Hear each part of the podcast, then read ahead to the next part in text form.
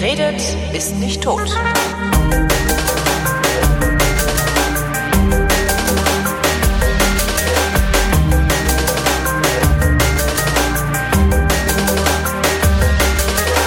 Hier ist eine völlig neue Ausgabe der völlig neuartigen, brutal betonistischen, retrofuturistischen, ironisch modernen, urbanen, lehrreichen Unterhaltungsmatinee mit Tradition, die fast alle Fragen, die an fragen.vrind.de geschickt werden, vrindheitsgemäß jedoch garantiert nicht zeitnah beantwortet. Hier ist die Vrindheit mit live aus Krakau, Alexandra Tobor. Ich Holgeren Kleinem. Was? Machst du jetzt einen auf international oder was? Nein, das ist, sagt man so. Is Holgerem, is Holgerem Kleinem. Is- Würde, würde man sagen. Also, wenn wenn das eine polnische Sendung wäre, Ja. ja, würde ich sagen, tutaj jest Vrindheit, ist Alexandron Tobor, i Holgerem Kleinem. Alexandron. Ist Alexandron, genau. Warum- Mit wem oder was? Mit wem oder was? Mit Alexandra. Ist Alexandron. Alexandron. Wie schreibt man das? Äh, so wie Alexandra, aber das letzte A hat ein Schwänzchen am Und das ist dann Arsch. ein En. Ja, das ist ein O. Das ist eine schwierige Sprache, Polnisch. Kann das sein? Ich meine, sie klingt sehr schön, aber die lernt man nicht so einfach, wenn man es nicht irgendwie. Nein, die lernt man nicht. Ich würde sogar behaupten, dass niemand, der hier geboren ist, sie lernen kann. Das würde ich bestreiten. Na gut, es mag ein paar Freaks geben, die sich total auf dieses Abenteuer einlassen, aber das ist nicht einfach so, dass du mal eben im Urlaub so äh, die Grundlagen lernst. Das ist klar. Also es ist halt ein Modulationsproblem. Ne? Also die, die Ja. Worte und die Grammatik sind ja eigentlich kein Problem. Das kann man ja mit allen. Also das ist ja Fleißarbeit. Aber aus, äh, dann, dann auch wirklich flüssig ein Alexandron zu sprechen, das äh, ist wahrscheinlich das Problem. Mhm. Also als einzelnes Wort ist das, glaube ich, kein Problem. Aber das in einen Satz zu bringen, der wie diesen, ne, wie hieß dieser Satz, an dem man erkennt.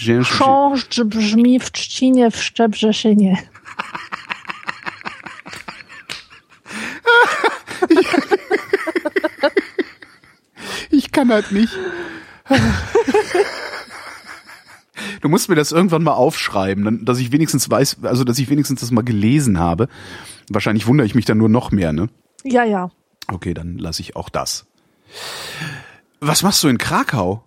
Also Ja, auch eine blöde Frage. Jeder sollte nach Krakau, aber was machst du da? Also witzigerweise habe ich bei einer Lesung, die ich neulich hatte in Kassel, der Presse verraten, also was heißt der Presse verraten? Ich wusste nicht, dass die Presse anwesend ist. Dem Publikum habe ich verraten, äh, dass ich eine Weile nach Krakau gehe, um dort zu leben. Ja, Mhm. also bleiben wir ruhig bei dieser Version. Das ist cool. Ähm, Und dann habe ich einige Jahre in Krakau gelebt. Oh. Also Ein- nee, warte, und dann habe ich eine Zeit lang in Krakau gelebt. Das ist so, dass, wenn man eigentlich überhaupt keine Ahnung hat, äh, ist so wie, wie so, äh, ich habe ja, ich habe ja mal, ich habe ja mal Politikwissenschaften studiert. Allerdings nur ein Semester, also praktisch gar nicht. Ähm, und alles, was ich in diesem einen Semester gelernt habe, wusste ich sowieso schon. Ja. Aber ist halt immer super zu sagen, so, naja, ich habe ja auch Politikwissenschaften studiert und ähm, alleine aus dem Kontext kann ich feststellen, also wenn man so tut, Ja. als, als hätte man irgendwie Ahnung, da ist das ziemlich geil. Ich habe einige Zeit in Krakau gelebt. alle machen das. Alle. Das ist cool. Na, ich traue mich das Ja. ja nicht. Also ich habe schon Schwierigkeiten. Also was ich tatsächlich mache, ist, wenn jemand eine Biografie von mir anfordert, so eine Kurzbiografie, Mhm. da schreibe ich tatsächlich rein, Holger Klein studierte Volkswirtschaftslehre und Psychologie. Ja. Also, habe ich halt beides nicht abgeschlossen, aber lang genug studiert ähm, und kann darum zumindest mit den mit den Worten dieser dieser äh, Disziplinen kann ich sprechen. Also ich kann in den Worten dieser Disziplinen sprechen und das sieht Ja. halt immer so aus, als hätte ich voll die Ahnung. Das ist total super. Darfst halt nur nicht mit einem echten Volkswirt reden. Der nagelt dich ans Kreuz. Mhm. Genau. Naja. Entschuldigung, also du hast einige Zeit in Krakau gelebt. Warum warum haben Sie denn äh, einige Zeit in Krakau gelebt, Frau Tobor? Also ich bin jetzt erstmal einige Zeit in Krakau, weil äh, Kennst du Brustprothesen, Frau Brustprothesen? Sagt dir das was? Nein. Nein. Das- Okay, bitte. Mir ist jetzt auch ein bisschen das komisch. Jemand. jemand muss es verlinken. Das ist von Vizo, so ein Zwischenstück auf Ist das einer nicht diese CD Ach so. mit Frau Brustprothesen. Äh, auf jeden Fall habe ich mich gerade daran erinnert gefühlt, weil das hier so eine komische Radiokonferenz äh, Stimmung hat. Ähm, also, warum ich in Krakau bin? Ich bin in Krakau, weil äh, ich nicht mein ganzes Leben lang in Deutschland leben möchte und weil ich unbedingt mal sehen wollte, wie es ist, in einem anderen Land länger zu sein als eine Woche oder halt die Ja. obligatorischen paar Tage, die man so macht, wenn man irgendwie Urlaub machen will oder einen Städtetrip oder Das so. heißt, du hast dir ja da auch eine Wohnung irgendwie ein Zimmer geairbnb. Genau, ich bin jetzt in einer Wohnung. Und, und musst dich um alle Versorgung und also alle Infrastruktur und Logistik selbst kümmern. Genau. Mhm. So sieht's aus. Ich gehe ganz normal einkaufen, muss hier Wäsche waschen und ähm, ja, das gibt mir alles auch sehr viel für, für mein Schreiben und für Kreativitätszeug, weil manchmal muss man einfach so einen Tapetenwechsel machen, einfach sich in einen anderen Kontext versetzen mhm. und wieder mal ein paar Erlebnisse haben, ein paar Erfahrungen machen, die das eigene Schreiben bereichern. Ist, also, dass es Polen geworden ist, es leuchtet mir ein, weil du diese Sprache kannst. Also es, mhm. du wärst blöd, wenn du jetzt nach, weiß ich nicht, Ukraine gehen würdest oder so. Ja, äh, genau. Äh, weil da müsstest du halt, dann wärst du halt richtig fremd. Aber warum ausgerechnet Krakau? Also warum ausgerechnet nach Hintertupfingen sozusagen? Du hättest ja auch nach, weiß ich nicht, Warschau, Stettin. Ja, äh, also Krakau, ich war, ich war in Krakau schon vor zwei Jahren mal und diese Stadt hat mich absolut geflasht. Also ich fühle mich hier so gut. Das ist einfach eine Renaissance-Stadt und Renaissance-Städte sind ja sowieso mein absolutes Ding. Aber äh, Renaissance-Stadt, da denkt man ja zuerst so an Italien, Florenz und Rom vielleicht, keine Ahnung, diese, diese italienischen Städte. Ja. Und die haben immer so etwas Hochkulturelles, wo man eher denkt, öh, wenn man, wenn man normal, normal drauf ist, wenn man ja. so ein normaler Mensch ist, der nicht aus der Oberschicht kommt. Überall diese hohe Kultur, die dir ständig deine, deine ähm, Minderwertigkeit äh, klar macht. Also nee, wo du die, wirklich die dir klar zu machen, die dir weiß zu machen versucht, dass du minderwertig bist, weil nämlich das Bildungsbürgertum nichts hat, womit es sich anderweitig abgrenzen könne, weil die tun ja den ganzen Tag nichts außer Bücher in Regale sortieren. Ja, genau.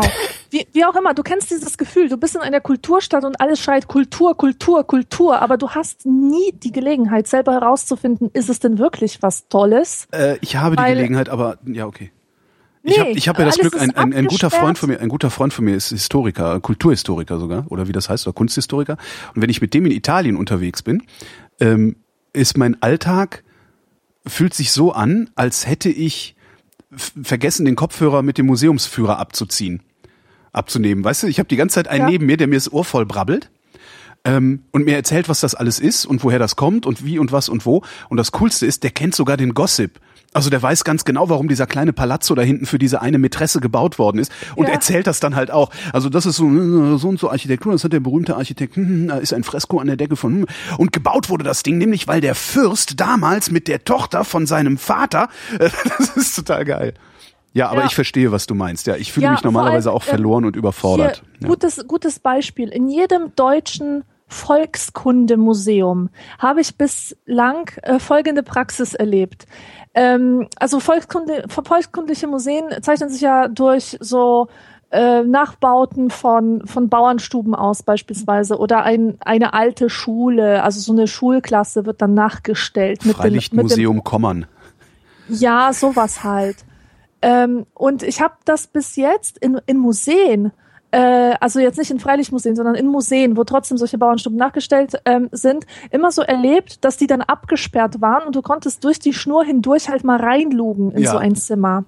Und vor ein paar Tagen war ich im Ethnografischen Museum in Krakau und dort durfte man diese, diese Räume einfach betreten. Das mhm. heißt, du konntest diese Sachen auch anfassen. Natürlich äh, war das jetzt äh, kein, keine Einladung, sie anzufassen, aber du hättest es machen können, ohne auf die Finger zu bekommen. Und das ist schon eine viel lebendigere Wissensvermittlung. Ja. Und äh, ich weiß halt nicht, warum ich nicht ein Bett anfassen sollte, das 200 Jahre alt ist. Ähm, also, weißt du, die, ja, die Nähe, die ja Nähe zu machen. den. Ja, natürlich, aber es, es wird einfach mal nicht behauptet, dass du so einer bist. Es ja. wird dir nicht unterstellt. Mhm. Ja, und außerdem kann man sich hier wirklich äh, frei bewegen. Man, ich ich fühle mich einfach so frei. Es ist auch so wunderschön. Du hast diese wunderbare Architektur überall, diese Geschichte, dieses, dieses mittelalterliche Flair und äh, gleichzeitig ist die Stadt total runtergekommen, dass man sich vorkommt wie im Berlin der 90er Jahre, oh. als das noch alles nicht saniert war. Ja, geil. Zum Beispiel, jetzt gibt es so ein aufstrebendes Künstlerviertel, das war das ehemalige äh, jüdische Viertel im Mittelalter und dann war es das jüdische Ghetto. Und dort äh, hat sich die Künstlerszene niedergelassen. Mhm. Und dort ist es wirklich wunderbar. Total alte, krümelnde Häuser, auf den Häusern Street Art. Überall diese schnuckeligen Cafés, die noch nicht so kalkuliert, quirky sind. Ja. So dieses Hipstermäßige, sondern wo noch, wo noch eine echte Idee dahinter steckt. Mhm. Und also es ist einfach wunderbar. Es ist ein perfekter Ort. Aber warum ich mir jetzt Krakau ausgesucht habe, liegt irgendwie auch auf der Hand, weil das Buch, an dem ich ja gerade so fertig schreibe, äh, die Geschichte, die ich da erzähle, führt die Protagonistin unter anderem nach Krakau. Und ah. schon beim Schreiben hat es sich total seltsam angefühlt, ähm, diese Person ähm, über eine Erfahrung schreiben zu lassen, die sie in Krakau hat, ohne so richtig zu wissen, wo die da eigentlich rumläuft. Mhm. Ja, und ähm, jetzt habe ich ganz viele liest, neue Das liest sich dann im Zweifelsfall so, wie Hörfunkkorrespondenten klingen, wenn sie über Orte reden, an denen sie vor drei Monaten waren, aber noch ein bisschen Atmo haben, um sie drunter zu legen. Ja, ja, hm. das, das geht einfach gar nicht. Und, und auch dieses, dieses äh, Schreiben hat sich so abgestanden angefühlt und so unecht, so konstruiert. Und jetzt hat es einfach gereicht, dass ich einmal die Strecke vom Bahnhof zum Marktplatz gehe, um diese Gegend zu spüren und um sagen zu können, ja, wenn diese Person das und das gesehen hat, dann wird sie dies und jenes empfunden haben, bestimmt. Mhm. Ja, und das, das, so etwas bereichert wirklich das Schreiben, wenn man die Orte wirklich besucht, über die man schreibt und nicht bloß irgendwie versucht, sie mit Hilfe von, von Street View und so ja. äh, sich zusammen zu, zu basteln, weil so habe ich es halt beim, bei den ersten Versuchen gemacht. Ist es, ist das Leben in Krakau teuer? Oder ist es, es wie in Berlin in den 90er so. Jahren, so äh, zwei Zimmerwohnung, 250 Euro und so? Ähm, ich will nicht sagen, wie viel wir hier für die Wohnung zahlen, aber es ist nicht wenig. So, es ist jetzt aber auch nicht so viel, dass man es sich nicht leisten könnte. Mhm. Und vom Essen her, ähm, es ist jedes Mal eine Überraschung, wie viel man hier für 10 Euro einkaufen kann. Mhm. Also wirklich viel vielleicht die Hälfte von dem, was man in Deutschland bekommt. Und äh, du meinst es ist das auch, Doppelte? Äh, ja, ja, das, das Doppelte, genau. Hm. Ähm, und in den Restaurants und Cafés ist es so, dass man auch meistens doch überrascht ist über die Rechnung, weil, ähm, weil es halt so wenig ist für so viel Qualität oder für ja. so viel Umfang oder für so viel Verschiedenes. So ging es mir in Griechenland auch, also in Athen, ja. dass ich dachte, was, was haben wir jetzt gerade? Also wirklich, wir waren mit acht Leuten vollgefressen, also richtig ja? vollgefressen. Äh, die Hälfte von uns war total besoffen, weil wir immer mehr Uso in uns reingeschüttet haben. Mhm. Und das hat am Ende, ich glaube, wir haben auch noch ein Wahnsinns Trinkgeld gegeben und wir haben mit Trinkgeld irgendwie 180 Euro bezahlt. Für acht Leute. Also es war irgendwie, ja. Hm? Aber ansonsten war in Athen halt das Leben extrem teuer. Das Einzige, was da billig war, waren die Restaurants, Taxifahren und Wohnen. Mhm. Und sonst, wenn du in, in den Laden gegangen bist und was kaufen wolltest, Lebensmittel und so, war halt genau wie in Deutschland. Und das ist halt echt eine Katastrophe für, für die Griechen. Ja, eins muss ich noch erzählen. Ne? Ich hatte nämlich voll den Kulturschock hier. Sowas habe ich echt noch nie erlebt. Oho. In meinem ersten Buch berichte ich darüber, wie unsere Familie zum ersten Mal einen Supermarkt besucht hat. Mhm. Und zwar ähm, aus der Situation heraus, dass wir nur leere Metzgerhaken kannten. Also diese Wirtschaftskrisen in Polen, die waren ja wirklich so heftig. Äh, es gab keine Supermärkte, zumindest nicht auf dem Land, und wir kannten nur solche kleinen Lebensmittelläden, wo meistens enorme Knappheit herrschte, wo es immer nur eine Sorte von, von einer Art von Lebensmittel gab. Also mhm. die Butter, man kaufte nicht Butter von irgendwas, sondern es gab die Butter, die Milch, mhm. den Joghurt. Ähm, und, Aber äh, angenehmer da ist das, oder? Oder nicht? Also äh, wenn man mal unterstellen würde, dass es, dass es wirklich hochwertige Lebensmittel sind, die es nur einmal gibt und die dann aber ja. in ausreichender Menge. Ich glaube, ich fände das geil. Einfach zu sagen, ich gehe jetzt einen Joghurt kaufen und nicht, dass ich da stünde und denken würde, was oh. ist das denn jetzt hier für ein Regal? Mir hat nie was gefehlt. Ich kann hm. mit, mit Freude erinnere ich mich an die äh, Einkaufstouren, die ich als kleines Mädchen gemacht habe. Da hat die Mutter mir ein paar Münzen in die Hand gedrückt und hat gesagt, kauf Butter, kauf den Joghurt, kauf einen Serek, also so ein Quark, Quarkprodukt. Ja. Und dann bin ich da hingegangen, habe gesagt, ich möchte dies und dies und das. Und dann hat sie mir das gegeben, dann bin ich zurückgegangen. Das war immer so schön, das war so Einkaufen wie in Großmutters Zeiten, ja. Mhm. Also es, es war man konnte sich darauf verlassen, dass man das bekam, exakt das bekam, was man erwartet hatte, denn die Qualität schwankte gar nicht. Das war immer das Gleiche. Und ich kann mich auch nicht daran erinnern, dass mir etwas gefehlt hätte. Natürlich hat man sich wahnsinnig gefreut, wenn mal ähm, ein Westpaket kam mit Sachen, ähm, die es in Polen nicht gab, mhm. wie zum Beispiel Gummibärchen von Haribo oder irgendwelche Backzutaten, tolle Nüsschen, Rosinen und so weiter. Natürlich hat das einen wahnsinnig gefreut und das war super und so, aber es war jetzt nicht wirklich so ein Mangel da, dass man äh, das Gefühl gehabt hätte, am Hungertuch zu nagen. Ähm, naja, jedenfalls ähm, beschreibe ich in meinem Buch diese, diesen ersten Supermarktbesuch Äh, und ich habe den Supermarkt so ähm, als, als Aladins äh, Schatzhöhle ähm, dargestellt, mhm. weil es wirklich so war. Wir, wir, wir sind beinahe aus den, äh, aus den Latschen gekippt, als wir gesehen haben, dass es 20 verschiedene Joghurtsorten gab, dass die Regale geleuchtet haben, farbig, ja. du, überall diese Farben und dann diese abgepackten Lebensmittel, so in Scheiben geschnittener Schinken, in Scheiben geschnittener Käse. Mhm. Was war das? Absolut wahnsinnig. So, und nie hätte ich gedacht, dass ich diese Erfahrung noch einmal machen würde, und zwar in Polen. Jetzt. Ach. Ja. Ach so, weil da der Kapitalismus natürlich äh, wesentlich der, entfesselter ist als hier. Der ne? Kapitalismus ist entfesselt. Das ist exakt ja. der Satz, der mir eingefallen ist, als ich vor ein paar Tagen einen Supermarkt hier um die Ecke betrat. Ähm, zur Info, ich bin nicht direkt im Zentrum der Stadt, sondern ein bisschen außerhalb und das ist so eine neu entstandene Gegend ähm, mit, mit so Mehrfamilienhäusern, ja. Mhm. Und da ist dieser Supermarkt situiert und ähm, ich war dort drin und ich konnte es nicht fassen, was es da für Waren gibt. Das Warenangebot übersteigt das, was man aus einem deutschen Supermarkt kennt, um ein Vielfaches. Das finde ich aber im Ausland sehr häufig diesen diesen Zustand. Also das das sehe ich. Krass, in, das, oder? das geht mir so, wenn ich in Spanien bin. Das geht mir so, wenn ich in, in Italien nicht so. In Italien war ich ehrlich gesagt noch nie in einem echten Supermarkt. Ähm, da gehe ich halt immer, Italien ist ja, die italienische Wirtschaft ist ja ganz anders strukturiert, es sind ja sehr viele, sehr viele Kleinunternehmen. Ähm, da bin ich, hab, bisher habe ich wirklich noch nie in einem italienischen Supermarkt eingekauft, fällt mir gerade auf. Mhm. Ähm, das geht mir so in Großbritannien, also in Spanien, in Frankreich. Ähm, ja, bisher war das überall so, wo ich war. Da steht halt ein riesen, riesiger Laden, äh, Carrefour oder sowas, und da ist, ja, da gibt's halt alles und zwar doppelt, in, in doppelter Ausführung von, von Deutschland, ja. Ja, genau. Und, und es gibt auch, was ich auch, ist es, ist es in Polen denn auch so, also was mich in, in Spanien zum Beispiel immer so fasziniert ist, du bekommst im Supermarkt wirklich sehr, sehr gute Lebensmittel auch. Ich habe ja in Deutschland immer das Gefühl, das ist alles irgendwie Ramsch. Ja. Ist es, wie ist es in Polen? Oh, das ist schwer zu sagen, weil ich habe die Sachen natürlich nicht alle probiert, ja. Mhm. Ich, ich kann nur sagen, ähm, dass ich, ähm, warte, was wollte ich gerade sagen? Jetzt habe ich es vergessen. Äh, Moment, Supermärkte, Supermarkt entfesselter Polen, Kapitalismus. Entfesselter Kapitalismus. Ähm, ja, ich, ich schäme mich. Ich schäme mich, dass ich ähm, im Voraus mir Sorgen gemacht habe, ob die hier Lebensmittel haben würden, die wir in Deutschland haben und die wir so regelmäßig benutzen. Also besonders so exotische Lebensmittel wie Jalapenos. Ja. ja? Haben die Jalapenos. Das war wirklich so meine große Sorge, weil ich, weil ich in letzter Zeit süchtig danach bin. Oder haben die Süßstofftabletten oder müssen wir die von zu Hause mitnehmen? Mhm. So lauter so Vorannahmen über das polnische Volk getroffen, so ja, nee, über den viel Polen. so traditionell, um irgendwelche künstlichen Süßungsmittel zu gebrauchen und so weiter.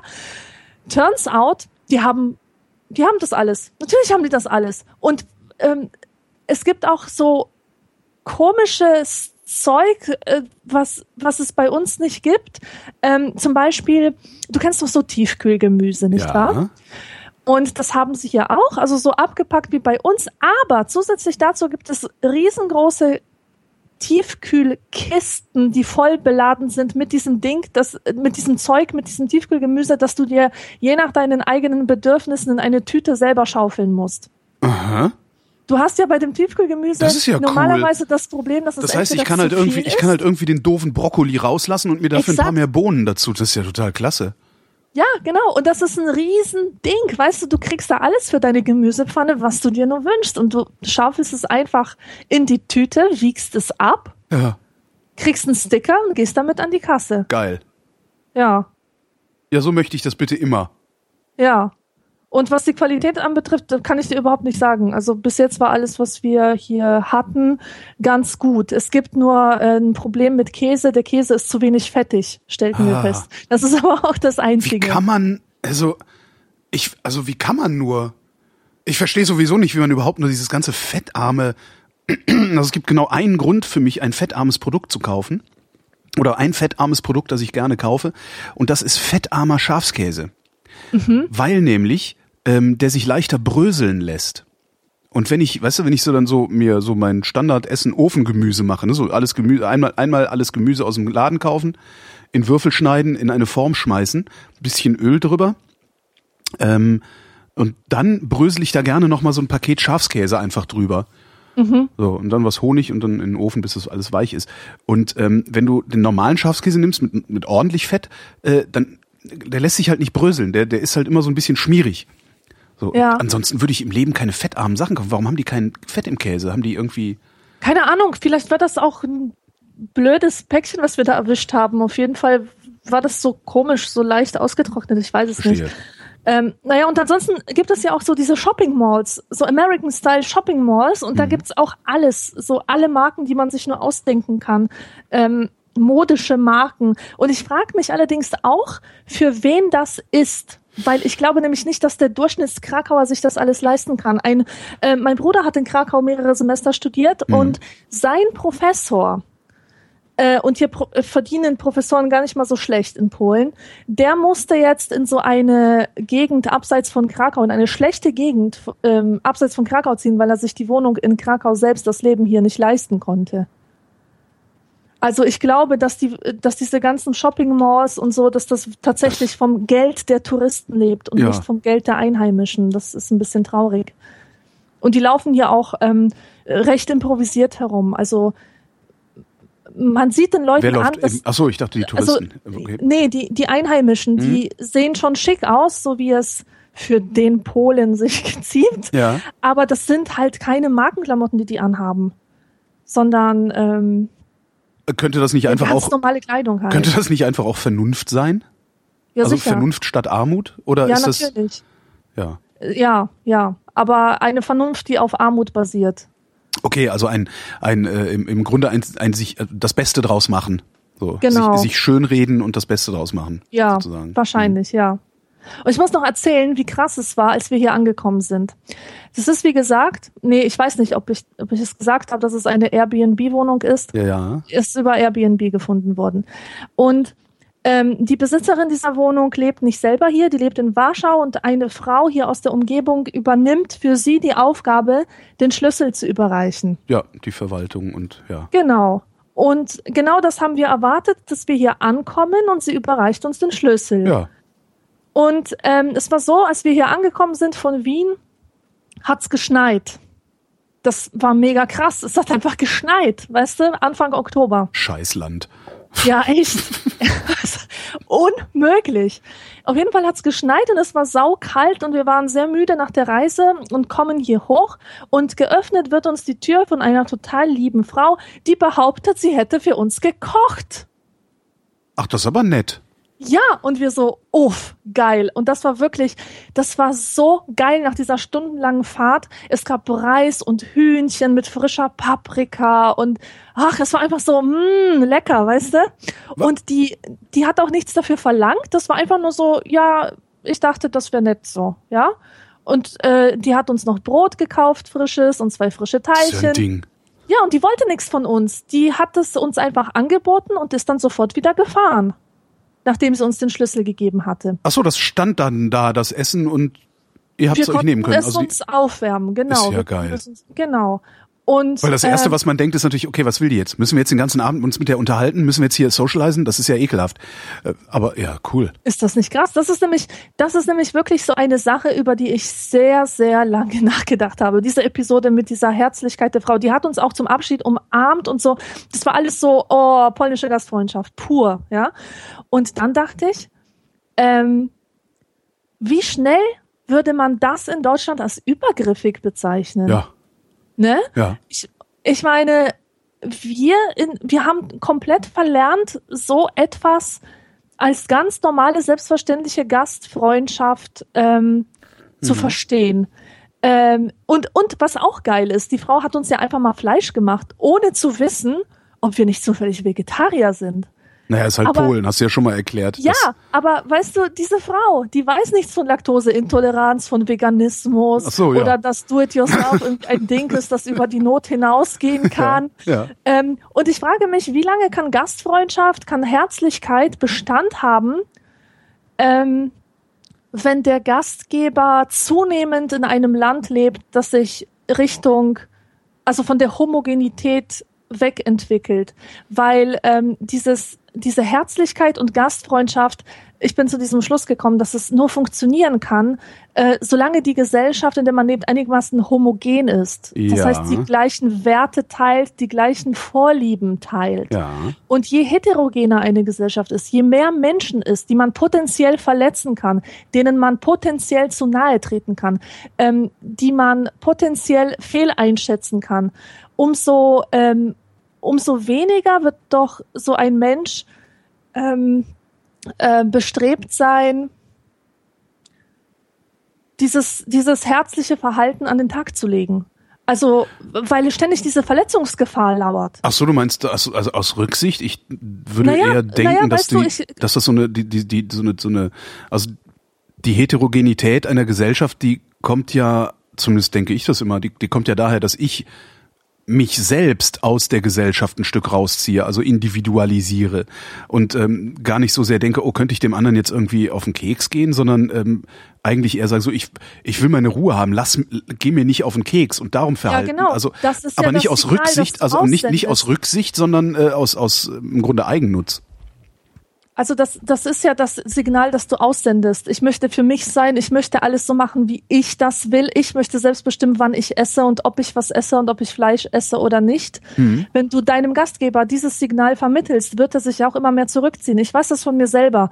Meine ganze Jugend war ein einziges Verletztwerden, immer und immer wieder. Auf der einen Seite, weil ich es einfach nicht gepackt habe, dass ich, wenn ich bei jemandem zu Besuch bin, nicht mal ein Glas Wasser an, angeboten bekomme. Echt? Das, du kennst Leute, die dir nicht mal ein Glas Wasser anbieten? Das ist nur, was ich gekannt habe. Krass. Das ist so das, der Standard, weißt Aber du? da Du bist dann, dann hast du aber auch, äh, dann hast du aber auch echt irgendwie schlechtere Erfahrungen gemacht, als nötig gewesen wären. Ich glaube auch, ich glaube auch, dass es was mit der Umgebung ähm, zu tun hat, in der ich aufgewachsen bin. Halt nicht großstädtisch, sondern kleinstädtisch. Ähm, ich weiß es nicht, aber ich, das ist wirklich so der Standard, den ich erlebt habe. Und ich höre das auch von anderen Leuten, die aus einem anderen Land sind, dass sie auch mit dieser Rudeness sozusagen konfrontiert waren. Also klar bekommt man ein Glas Wasser, wenn man danach fragt.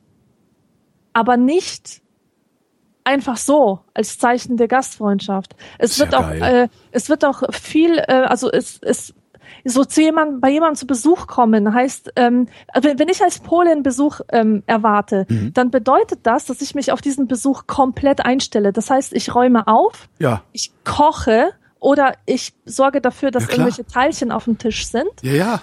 Ähm, und ich schaue. Aber ist das nicht normal? Ich dachte, das wäre normal. Also so bin ich auch. So ist, also sind eigentlich meine Freunde auch alle. Fast alle. Also es gibt ein, interessanterweise sind die, die nicht so sind, die Nerds. Das ist jetzt mal Hm? interessant. Also der, Standard, so den Ah. ich kenne, ist, ähm, wenn jemand sagt, äh, kannst ja mal vorbeikommen, Ja. ist derjenige nachher total überrascht, wenn ich dann tatsächlich vor der Tür stehe. Ähm, also ich rede jetzt von meinen Teenagerjahren, ja, ähm, und, und von meinen Early Twenties oder so. Ja, und dann muss man sich da halt hinsetzen und derjenige zockt noch ein bisschen Computer oder guckt sich gerade noch eine Serie zu Ende oder so. Ja, ohne Scheiß, so kenne ich das. Wahrscheinlich bin ich ein Krass. Mensch, der sich schlecht abgrenzen kann und schlecht sagen kann, hey, hier bin ich, ja. Das ist, natürlich ist das nie, nie die Schuld von, von einer Person, sondern liegt auch an mir und dann äh, an meinem unterwürfigen Verhalten, das ich da gezeigt haben mag. Das ist durchaus möglich. Ähm, aber das ist halt so der Standard, den ich kenne aus, aus Deutschland. Und wann immer ich versucht habe, Herzlichkeit und Gastfreundschaft zu zeigen, wurde das abgelehnt, als würde ich jemanden abschlabbern wollen oder so. Ähm, oft habe ich Leute bei mir übernachten lassen und dann voll das geile Frühstück für die gemacht und das haben die abgelehnt. Was? Ja. Mit welcher Begründung äh, ist nicht glutenfrei ja, nee, das Ei? Will ich nicht, will so. ich nicht. Mag ich nicht. So. Und so bekommt man Gastfreundschaft abtrainiert. Ich würde mich jetzt als kältesten Menschen ever bezeichnen. Ich bin eine Krass. ganz schlechte Freundin. Eine sehr, sehr schlechte. Ähm, weil ich einfach zu oft auf die Finger bekommen habe, Mhm. ähm, weil ich zu nett war, zu freundlich, zu herzlich, zu, also es war immer zu viel irgendwie. Zu viel und vor allem wurde die, äh, das Geben immer ähm, als Aufforderung zurückzugeben verstanden. Und Mhm. dazu sind die wenigsten Menschen fähig. Beziehungsweise sie sind noch nicht mal in der Lage, ähm, zu akzeptieren, dass der Gebende nicht immer etwas zurückhaben möchte. Ich gebe um des Gebens willen und jeder, der gibt, nicht um des Gebens willen, kann sich sein Geben sonst wohin stecken. Ja. Na, ich tue das außerdem in der Hoffnung, dass sich das irgendwann rumspricht, dass Geben Spaß macht und dann alle nur noch geben. Das fände ich halt richtig geil. Ja, genau. Das ist so meine heimliche Hoffnung. Das ist natürlich völliger Quatsch, wird nie passieren, aber Ja, aber zurück zu dieser Frau. ja. Ähm, ja, die hat, die, die hat mir leid getan. Nein, die hat mir nicht leid getan. Nein, ich habe einfach nur ihre Zukunft gesehen. Also mir darüber Gedanken gemacht, wie lange das wohl noch so so hier Gang und Gäbe ist. Allerdings, jetzt gibt's doch diese Studien, ähm, oder eine Studie war das, die die Deutschen untersucht. Ähm, da habe ich eine Sendung auf SWR 2 ähm, äh, Forum äh, gehört darüber, äh, wie die Deutschen so sind und wie sie sich in den letzten zehn Jahren verändert haben. Und ähm, ein Ergebnis ist, dass die Deutschen in den letzten Jahren herzlicher geworden sind und viel weniger Probleme mit körperlicher Nähe haben. Das heißt, so, solche Umarmungen zur Begrüßung zum Beispiel oder Küsschen links, Küsschen rechts, solche Sachen, die normalerweise eher den Franzosen ähm, zugesprochen wurden und äh, wo die Deutschen ganz weit weg von waren, die sollen jetzt bei den Deutschen verstärkt ähm, auftreten. Wahrscheinlich unter dem Einfluss von mehr multikulturellen Kontakten. Ich finde es so, wenn, wenn man, sagen. wenn man, während du deine Worte sagst, habe ich ein Bild von diesen, von diesen äh, äh, völkischen Rassisten-Demonstrationen, die gerade überall in Deutschland passieren, im Kopf und denk mir, Ja. hm, es hat, Okay. ist das die andere Seite der Medaille wahrscheinlich dann. Ne? Ja. Gibt halt Geil. solches und solches, ja. Ähm, mir ist dann noch eingefallen, ähm, dass Gastfreundschaft in Polen früher zu kommunistischen Zeiten durchaus mit Interessen verbunden war. Natürlich, wenn ein Ausländer kam, hat man gehofft, dass er irgendwas mitbringt. Okay, aber das ist ja nun, ähm, ja, aber ja, aber das ist halt auch, das, das kann ich jetzt niemandem vorwerfen. Ja, aber okay, ich erzähle dir jetzt mal eine Geschichte, die ist super. In Bulgarien war ich 1985 und ähm, wir waren, also wir waren polnische Urlauber in Bulgarien und in der Hierarchie der Ostblockländer ist Bulgarien unter Polen oder stand unter Polen. Also die Bevölkerung Bulgariens war viel ärmer als die von Polen. Und ähm, wir waren dort bei einer Frau untergebracht und während meine Eltern mit mir am Strand waren, hat die unsere Koffer durchwühlt. Und als wir wiederkamen, waren die Koffer halt offen und durchwühlt. Und als mein Vater sie zur Rede stellte, sagte sie, sie wolle nur schauen, ob wir ihr was mitgebracht hätten. Krass, oder? Okay, äh, ich, das ist, ich, geil. Entschuldigung, aber, Übergriffigkeit pur. ja. Unglaublich. nee, ich wollte doch nur mal gucken. Das, Ja, das probiere ich auch so mal aus. gucken, ne? Ja. Nee, ich wollte nur mal gucken, also war jetzt nichts Persönliches. Ich habe dein Tagebuch nur gelesen, weil ich wissen wollte, War halt Ob- neugierig. ob du mir letztes Mal was mitgebracht hast. Das ist ja echt krass. Ja, ähm, hier apropos Verrückte, ne? Ja. Ich hatte vor ein paar Tagen eine wunderbare Begegnung mit einer Verrückten. Ich und mein Freund saßen im Park auf der Bank und aßen eine Sapiekanka. Eine was? Das ist, das ist eine Sapiekanka, das ist eine polnische Fastfood-Spezialität. Das ist so ein langes Baguette überbacken Ah, mit ja. ganz leckeren Sachen. So. Tut nichts zur Sache. Wir saßen da ganz normal und das Wetter war auch nicht das Beste. Deswegen äh, waren wir dick eingepackt. Ähm, naja, übertrieben. Es, es war auf jeden Fall nicht warm oder so. Mhm. Und ähm, wir saßen auf der Bank und plötzlich steht eine alte Oma vor mir. Wie soll ich sie dir beschreiben?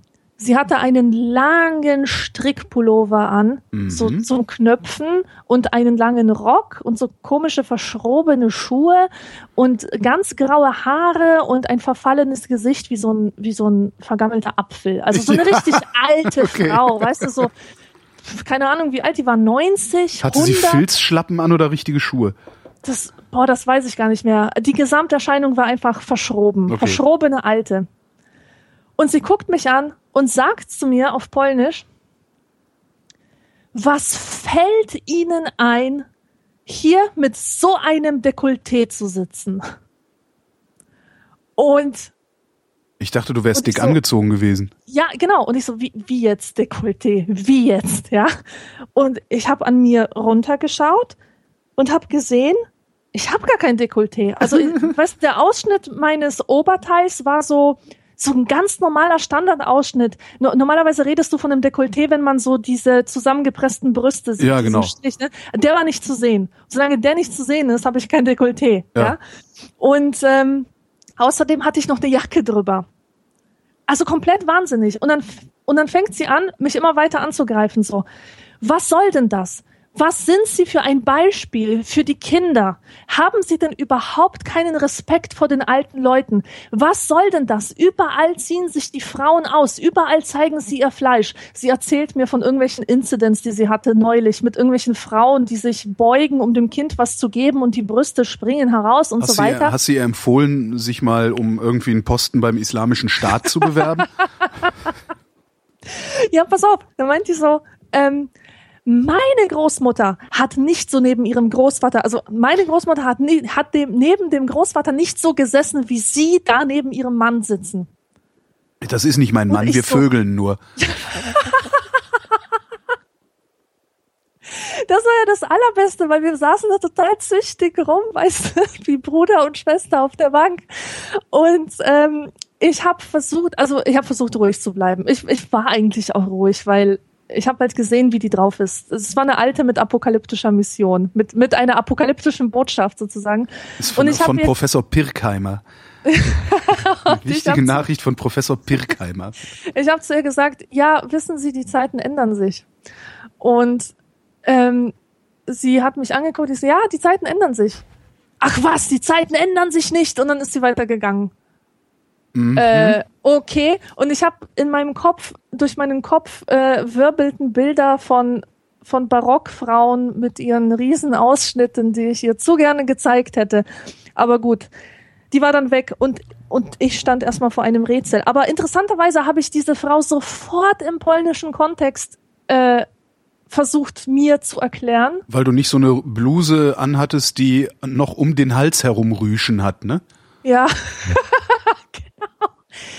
Nee, aber guck, ähm, ich habe sofort gedacht, oh, typisch Polen, typisch Polen. Dabei könnte so eine alte auch durch Köln laufen. Die äh, ist sogar mal durch die durch die Stadt von Köln ist mal so eine alte gelaufen, hat irgendwie geschrien, das Ende ist nah, das Ende ist nah, hat auch jeden angelabert.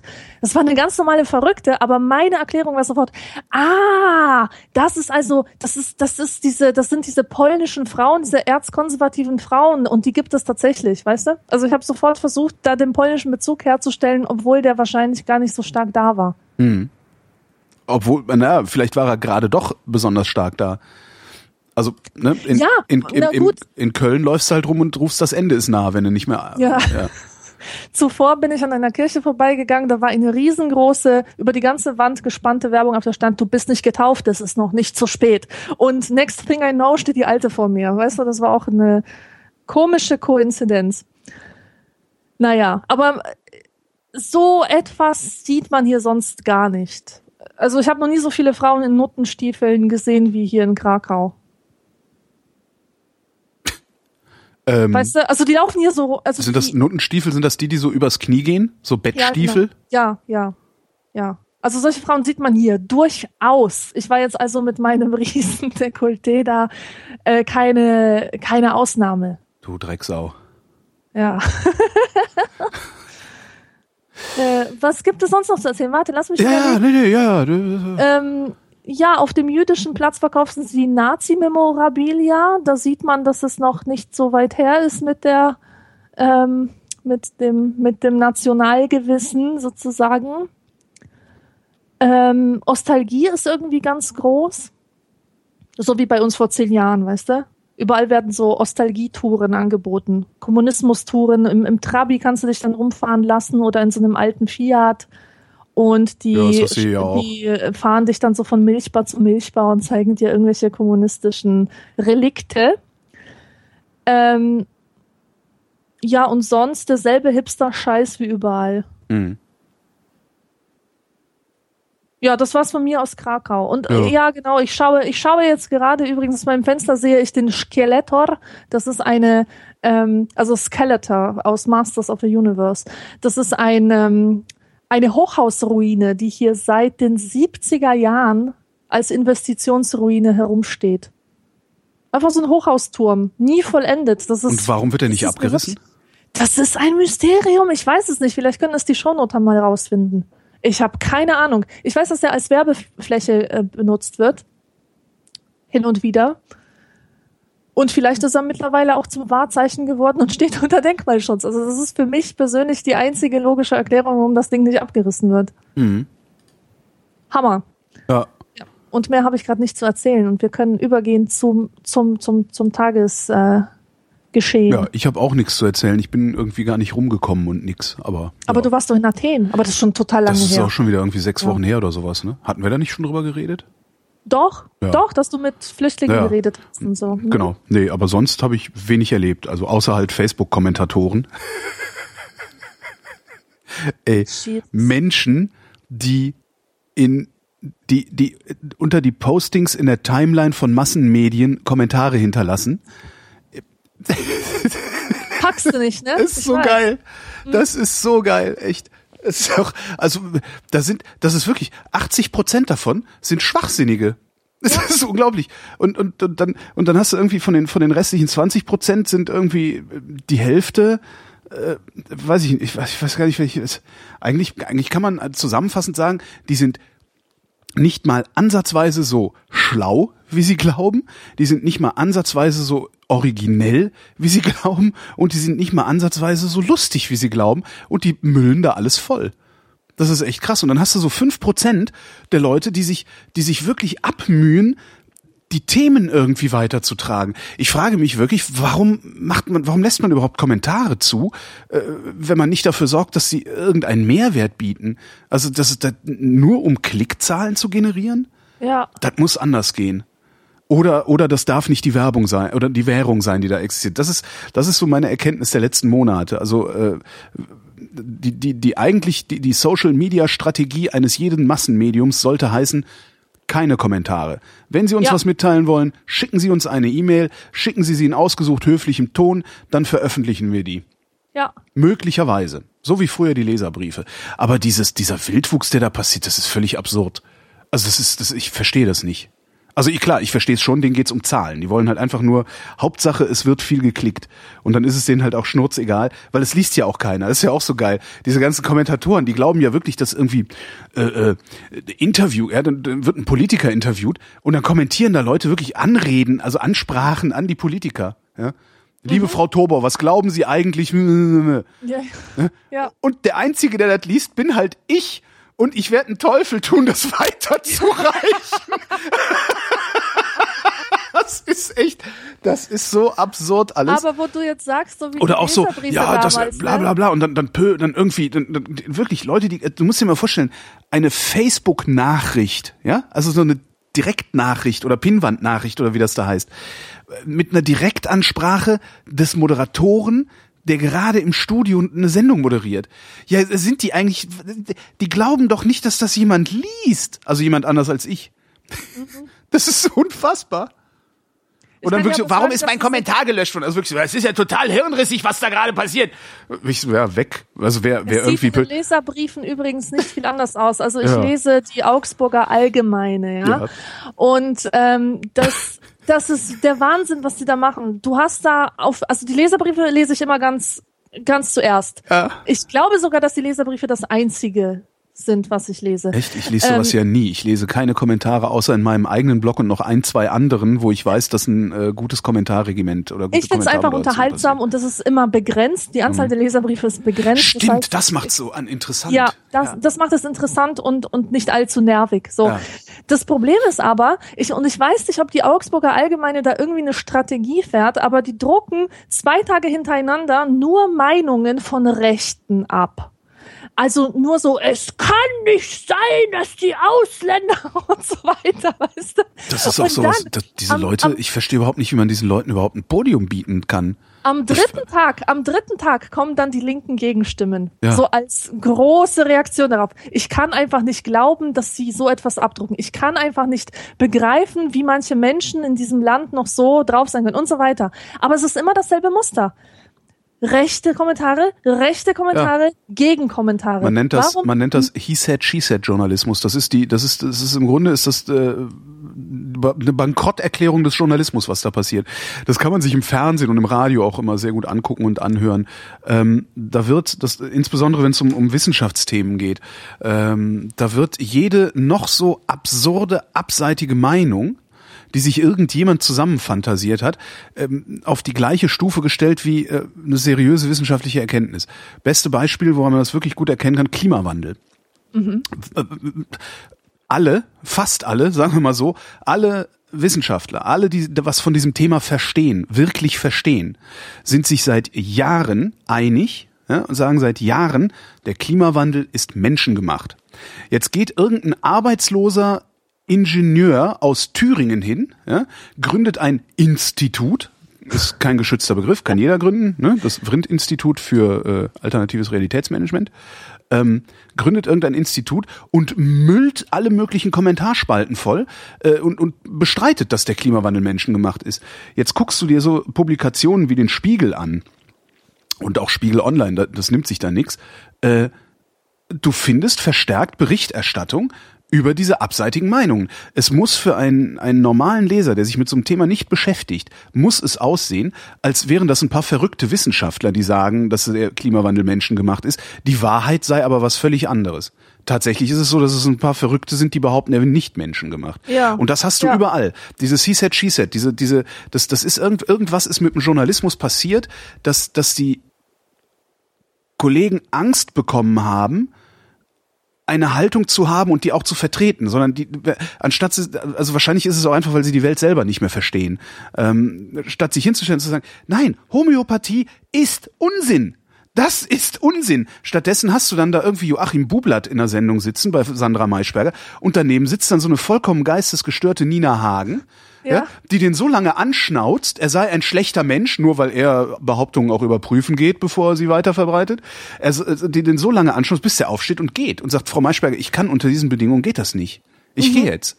Ne? Und das, das, das ist genau dasselbe. Das ist genau das Prinzip, was du da beschreibst. Die haben halt, anstatt sie sich hinstellen und sagen, so, wir, wir, wir stehen hier für was, wir, wir, wir stehen für Humanismus, wir stehen für, äh, wir, wir wollen halt keine Diskriminierung, wir wollen keine Menschenverachtung befördern.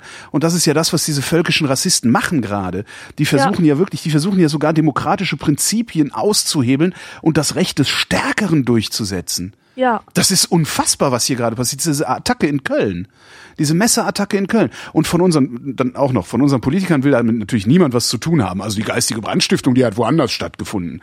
Äh, Dass, dass, dass so ein Horst Seehofer solches Verhalten letztendlich legitimiert durch sein, sein, seine ständige Zündelei, das kommt da oben überhaupt nicht mehr an. Ja? Und das, so. Wir, wir, wir erleben da gerade im Grunde den Bankrott des Journalismus. Ja, das, das, Ja. das, an, anstatt sich hinzustellen und zu sagen, nein, wir stehen jetzt hier für was und das setzen wir durch. Witzig ist, die rechten Pseudojournalisten, die machen das. Ich glaube, dass Journalismus nicht konservativ sein kann. Journalismus kann nur links sein, weil Journalismus immer die herrschenden Verhältnisse in Frage stellen muss. So. Allerdings in, in, in den Bahnen oder wie man das nennt oder in den Grenzen äh, der Demokratie. Ja? Ähm, was jetzt die Rechten machen, ist, die stellen sich einfach ein Stückchen außerhalb der Demokratie. Also sie benutzen ja nur die demokratischen Prinzipien, um ihre eigenen totalitären Prinzipien durchzusetzen. Ne? Wenn wir erstmal an der Macht sind, dann Ja. kommt ihr alle, dann schaffen wir die Demokratie und ihr werdet alle an die Wand gestellt. Ähm, was sie aber machen ist, die stellen sich hin und sagen so, hier ist unsere Haltung, hier so, wir sind hier, ja, wir sind Nazis. So nennen sie sich nicht, weil das ist ja äh, will man ja nicht sein. Aber die stellen sich dahin und machen dann irgendwie ihre komischen, äh, ihre komischen rechten Publikationen und weichen aber auch nicht von ihrer Linie ab. Und ich finde das gut. Ja, ich finde das inhaltlich total zum Kotzen und ich fänd's prima, wenn die alle irgendwie vom Blitz erschlagen würden, zufälligerweise, weil es doch einen Gott gibt oder so. Aber ich finde das gut, dass die sich hinstellen und so, so wir, wir haben bestimmte Prinzipien und von diesen Prinzipien rücken wir nicht ab. Und ich kann mich dran erinnern, dass das vor 20, 30 Jahren auch noch äh, in der Presse und im Rundfunk so war. Ja, nicht umsonst wurde das ZDF gegründet, ja, weil die ARD war damals dem Adenauer zu links. Die haben halt opponiert, die haben gesagt, Moment mal, du sagst, es ist so, du sagst, es ist alternativlos, jetzt gucken wir mal nach, ob es das wirklich ist. So, das ist natürlich dann, äh, ne, war der Regierung damals zu links, dann haben sie gesagt, okay, wir machen jetzt ein ZDF. So, dann hat der, der Kohl hat es im Grunde mit seinem Privatfunk genauso gemacht. Der hat auch gehofft, dass er da irgendwie ein journalistisches Gegengewicht gegen äh, die, ja, die Investigativkraft des öffentlich-rechtlichen Rundfunks setzen könnte. Ja, außerdem hat er sich noch von seinem Kumpel Kirch schmieren lassen dafür, weil Kirch unbedingt äh, Geld verdienen wollte mit Privatfernsehen. Aber äh, das ist halt, ja, aber sie machen's. So, sie nennen sich Journalisten, sie äh, entsprechen nicht dem, was ich unter Journalismus verstehe, aber die machen das und das muss man denen sogar hoch anrechnen. Dass die, und das ist eigentlich der Witz, die Menschenverächter sind prinzipientreu geblieben. Alle anderen nicht. Alle anderen gehen und sagen, ja, nee, da muss man die auch zu Wort kommen lassen. Wir müssen jetzt mit den Pegida-Leuten reden. Das sind über 10.000. Ja, was, da müssen wir jetzt mal hin, das müssen wir ernst nehmen, weil könnte ja sein, und das ist nämlich das, was dahinter steht, und das ist das Eklige daran, dahinter steht, könnte ja sein, dass das irgendwann mal zwei Millionen werden. Und dann wollen wir eben, dass die unsere Zeitung kaufen.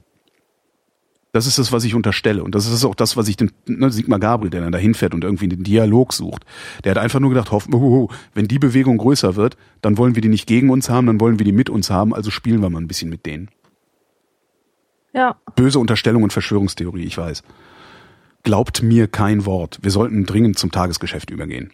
Ja, los. Und eine, eine Frage von Stunde Michael beantworten. Mach doch nix. Pff, verklag mich doch. Ähm, Frage von Michael.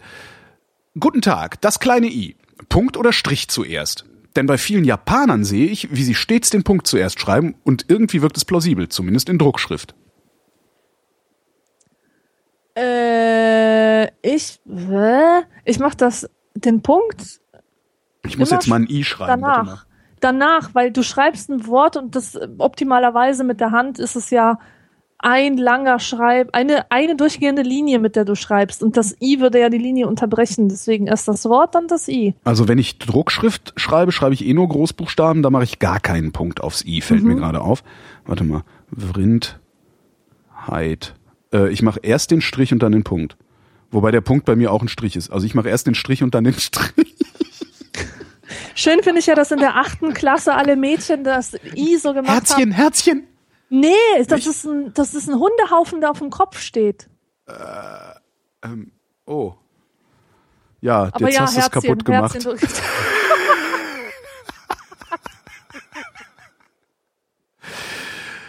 In dieser Mail vom 19. Januar 2015 wüsste der Björn gerne, welche Marmelade am besten zu einem Erdnuss-Butter-Marmeladentoast passt und ob wir das gerne essen würden. Klingt für mich total ekelhaft und viel zu süß. Ich würde es nicht essen. Ich finde Toastbrot scheiße.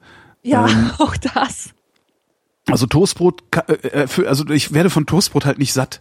Ich, ich kann halt eine halbe Packung Toastbrot essen, habe danach immer noch Hunger. Das ist irgendwie ähm, das Einzige, was ich mit Toastbrot mache, ist, und das ist ziemlich geil, wenn du dir so ein Spiegelei brätst ja, äh, und das nicht umdrehst, so dass, dass das, das Eigelb noch so flüssig ist oben drin. Toast, also schön getoasteten Toast, dass er ein bisschen abkühlen, auskühlen lassen, dass er ein bisschen knuspriger wird und den dann in Streifen schneiden und oben in dieses Eigelb reintunken und dann essen. Dann ist Toast geil. Mhm. Finde ich jetzt. Also ich würde kein Toastbrot nehmen, ähm, ansonsten würde ich das essen hm, mit was für einer Marmelade. Aber auch was Süßes, glaube ich. Eher sowas wie Erdbeer oder so. Erdbeer würde ich auch nehmen, weil Erdbeer einfach immer geht. Ja, aber das ist halt auch lame irgendwo, ne? Ja. Aber das ist Toast äh, Quitte, auch. Äh, Quitte Ingwer ähm, würde ich nehmen. Ich würde Acai Beere, ähm, äh, äh, irgend, also irgend so ein, wie heißt denn dieses? Kaktusfeige. Ist das Superfood? Es ist doch gerade äh, fressen doch alle irgendwie so komische Sporen, Samen und Grünspan. Quinoa, Quinoa genau. Äh, Quinoa Kaktusfeige ähm, mit äh, ja also irgendwas ist, irgendwas ist wieder passiert, ne? Dass die Leute jetzt auf einmal irgendwie Sporen, Grünspan und Schimmelpilze fressen. Superfood. Ja, ich, also ich würde das gerne essen. Aber dann auch, das, das, bei Erdnussbutter habe ich halt immer so das Problem, das ist so im ersten Moment geil, wenn man es im Mund hat. Und dann kleidet das den Mund so, die Mundhöhle so komisch aus. Und das ist so, ich habe dann immer so ein Bauschaumartiges Gefühl im Mund. Also Erdnussbutter nehme ich, wenn dann eher zum Kochen. Mhm. Ja. Jochen schreibt. Stellt euch eine Welt vor, in der es nur eine einzige Sprache gibt. Denkt ihr, es wäre eine friedlichere Welt als die unsrige? Ja. Äh, ja, ja, Mann, ja. Natürlich. Sie wäre nicht friedlich, aber sie wäre friedlicher. sie wäre friedlicher, weil Verständnis darauf beruht, dass Worte eine und diese Bedeutung für alle Beteiligten haben Genau. und weil die meisten Konflikte darauf beruhen, dass unser Verständnis Ja. von Begriffen divergiert, nicht wahr? Ja, ich erzähle da immer gerne die Geschichte aus einer Filmproduktion, bei der ich mal gearbeitet habe. die Erzähle war, sie. Die war teils holländisch, teils, also es war halt, äh, die Firma hieß Endemol. Ähm, das Team war halt teils aus Holland, teils aus Deutschland. Äh, unser Produktionsleiter war Kölsch, so Kölsche Grat, ganz geil, der war so, der war wirklich, der, Hammer, der Typ, der war so 1,60 Meter groß, ein bisschen dicklich. Total, also schätz mal, wie alt wird der gewesen? sein? So Mitte 50, sah aber aus wie Mitte 70, Kettenraucher und hat ein Bein hinterhergezogen. Der war so geil. Das ist mir alles viel zu teuer, das brauchen wir nicht. So einer war so richtig geil, der war super. Nee, was nix kostet, ist auch nix. Aber eben hast du gesagt, das wäre zu teuer. Jetzt habe ich jetzt für Lau besorgt. Ach, das ist mich alles nicht. So, und ähm, dann gab es irgendwie auch so eine Sitzung, da war dann äh, der äh, holländische Assistant Producer saß da, ähm, ich als Aufnahmeleiter, Produktionsleiter, irgendwie ein paar Gewerke drumherum, äh, wir diskutierten, diskutierten. Und dann sagte irgendwann der äh, Producer aus Holland, der sprach leidlich Deutsch. Und wenn du in äh, auf Holländisch äh, sagst, ich habe irgendetwas zu jemandem gesagt, ähm, dann sagst du es tegen ihn. Also gegen, also zu ihm etwas sagen. So, und dann sitzt er da und sagt, nein, und das habe ich ja gestern gegen Peter, nee, und dann hat Peter gegen, gestern gegen mich gesagt, äh, so und so, so. Und dann sagst du mir, ich habe überhaupt nichts gegen dich gesagt. ja. Doch, natürlich, das hast du, gestern hast du das gegen, mich gesagt. Und dann waren die da drüber am diskutieren. Hat Peter was gegen den, äh, ich weiß überhaupt nicht mehr, wie der ist, äh, Klaas, keine Ahnung, gesagt hat. Bis ich dann irgendwann gesagt habe, Entschuldigung, ähm, das holländische Degen heißt zu. Ja. Das ist sehr schön. Vor allen Dingen, dann hast du auch wirklich diesen total kratigen alten Kettenraucher. Ich habe überhaupt nichts gegen dich gesagt. Sehr schön. Ja. Ah, das ist super. Oder? Ah, Äh, ah, Hammer. Hammer, Hammer. der Jens wüsste gerne, Zucchini oder Aubergine? Äh, Jetzt flippen gerade alle aus. Zucchini, Zucchini! Heult mal nicht so rum, ihr Gnocchis. ähm, Heul nicht, Gnocchi. Das wird der Sendungstitel. Ja, aber warte mal, ich war eigentlich noch mit der anderen Frage gar nicht fertig. Oh, pardon. Ich wollte da noch was dazu Ja, sagen. heul doch, heul doch, Gnocchi. Ich habe nämlich letztens eine interessante Studie gehört und zwar, dass ähm, Menschen andere Entscheidungen treffen, abhängig davon, ob sie sie in ihrer Muttersprache oder in der Fremdsprache, die sie gelernt haben, Ja. treffen. Und es geht um emotionale Entscheidungen. Ja. Es ist ja bekannt aus der Sozialpsychologie dieses Moralexperiment, dass man irgendwie oben steht auf einer Brücke und sieht, dass da fünf Leute auf einem Gleis Äh, sind und der dicke Mann, einfach- ne? Wenn man den ja, dicken Mann vors Auto Mann, schubst, den man, genau. den man runterschmeißen müsste, ganz genau. Also man wird vor ein mor moralisches Dilemma gestellt und muss dann entscheiden, wie man handelt. So, und nun haben, hat man herausgefunden, dass Menschen, wenn sie diese Aufgabe in ihrer Muttersprache gestellt bekommen, ähm, emotional reagieren. Mhm. Also da steht, da, da ähm, spielt die Emotion eine ganz große Rolle, Empathie vielleicht. Ähm, und bei und wenn ihnen dieselbe Aufgabe halt in, in, in der Fremdsprache gestellt wird, ähm, handeln sie rational. Ist ihre Mhm. Entscheidung so, dass sie zum Beispiel sagen, okay, das Leben von fünf Menschen ist mehr wert äh, als das Leben von einem Menschen. Statt einfach so. nur zu sagen, ich töte nicht. Ja, ja, komm, das, das ist jetzt erstmal nicht ähm, die Option. Na doch. Also das, Äh, in diesem, in diesem Experiment wäre das die Option. Also die, äh, das ist ja eine Frage auch von Prinzipien. Also du stehst auf einer Brücke, siehst, da unten spielen Kinder im Gleis, es kommt ein Zug und du kannst äh, das nur verhindern, indem du den dicken Mann vor den Zug wirfst oder so. Ähm, ich glaube, mit dem Bus ist das irgendwie besser äh, erklärbar. Ähm, wenn dein Prinzip ist, nicht zu töten, dann Ja, wirst du den dicken das Mann ist nicht ja- davor werfen. Das ist ja eine konstruierte Aufgabe, ja, Ja, wo man klar. einfach nur, wo man nur zwischen zwei Alternativen entscheiden kann. Ähm, ja, das fand ich interessant. Und außerdem äh, habe ich mir gestern Abend noch bei Max Gold in einer Kolumne etwas markiert. Mhm. Moment, ich hol das mal. Wo schreibt Max ähm, Gold denn noch Kolumnen? Also es, ich habe mir ein Buch mitgenommen nach Ach so. Polen, das mein, meine liebste, allerliebste Kolumnensammlung ist. Und zwar ist das Okay Mutter, ich nehme die Mittagsmaschine. Ja. Also ich das glaube, sind das habe ich sogar auch. Das ist schon sehr meiner alt. Meinung ne? nach die geilsten, die beste Zusammensetzung. Und ich glaube, die hat auch der Max Gold selber kuratiert. Mhm. Also und ähm, er schreibt hier etwas über, also zum Thema Musik äh, und Singen auf Englisch und auf Deutsch. Hier habe ich's. Aber sollte man nicht wenigstens zugeben, dass es viel einfacher ist, Englisch zu singen, da das Abstraktionsmittel Fremdsprache dem Selbstentblößungscharakter persönlicher Gefühlsäußerungen das Schmerzhafte nimmt? Man singt wie durch Milchglas. Das Gefühlsbekenntnis wird nur als anonymes Schema wahrgenommen, für das Autor und Interpret nicht haftbar gemacht werden können. Wenn einer singt, er sei lonely, dann kann er auf die inhaltlichen Traditionen des Blues verweisen. Wer jedoch den Satz Ich bin einsam singt, muss mit Reaktionen rechnen, wie jemand, der vergessen hat, die Toilettentür zu verriegeln. Ja. Zitat Ende. Das fand ich sehr schön. Ähm, mir ist mir ist auch Deutsch als als Singsprache total unangenehm. Ich fühle mich so peinlich berührt. Also Toilettentür, Stichwort. Ähm, ich weiß nicht, wie es dir wie's- dir da geht, aber ich kann das einfach nicht haben, wenn ich schon ein Wort wie Tomte höre. Ja. Ja. Oder, oder dieses Gejammere von Tokotronic. Und es geht jetzt Ja. gar nicht mal um das Gejammer. Es, es ist einfach dieses Singen auf Deutsch. Ich kann es nicht ertragen. Ja, durch den Monsun hinter die Welt, ne? Ja, genau. Ja, ja, das äh, funktioniert bei mir auch. Das ist, äh, ja. Wenn das einer auf Englisch singen würde, also ich kann dann halt auf, ich stelle dann auf Durchzug. Ich muss das dann nicht hören oder kann mich, äh, wie du es erklärt hast, ähm, davon abgrenzen. Ja. Also ja, ist halt, äh, hat halt mit mir nichts zu tun. ja. Kommen wir zu Jens Frage, Jensens Frage. Zucchini oder Aubergine? Oberschiene, ne?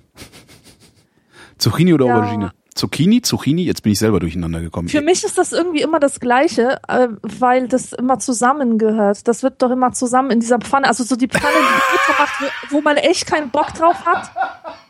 Das ist immer mit Zucchini und Aubergine. Da sagt das Kind bäh. Ja, Das stimmt. Ähm, ich, ess, ich, ich weiß nicht, wenn ich mich entscheiden muss, würde ich spontan die Zucchini nehmen, weil ich daraus aus dem Stand mehr zuzubereiten wüsste.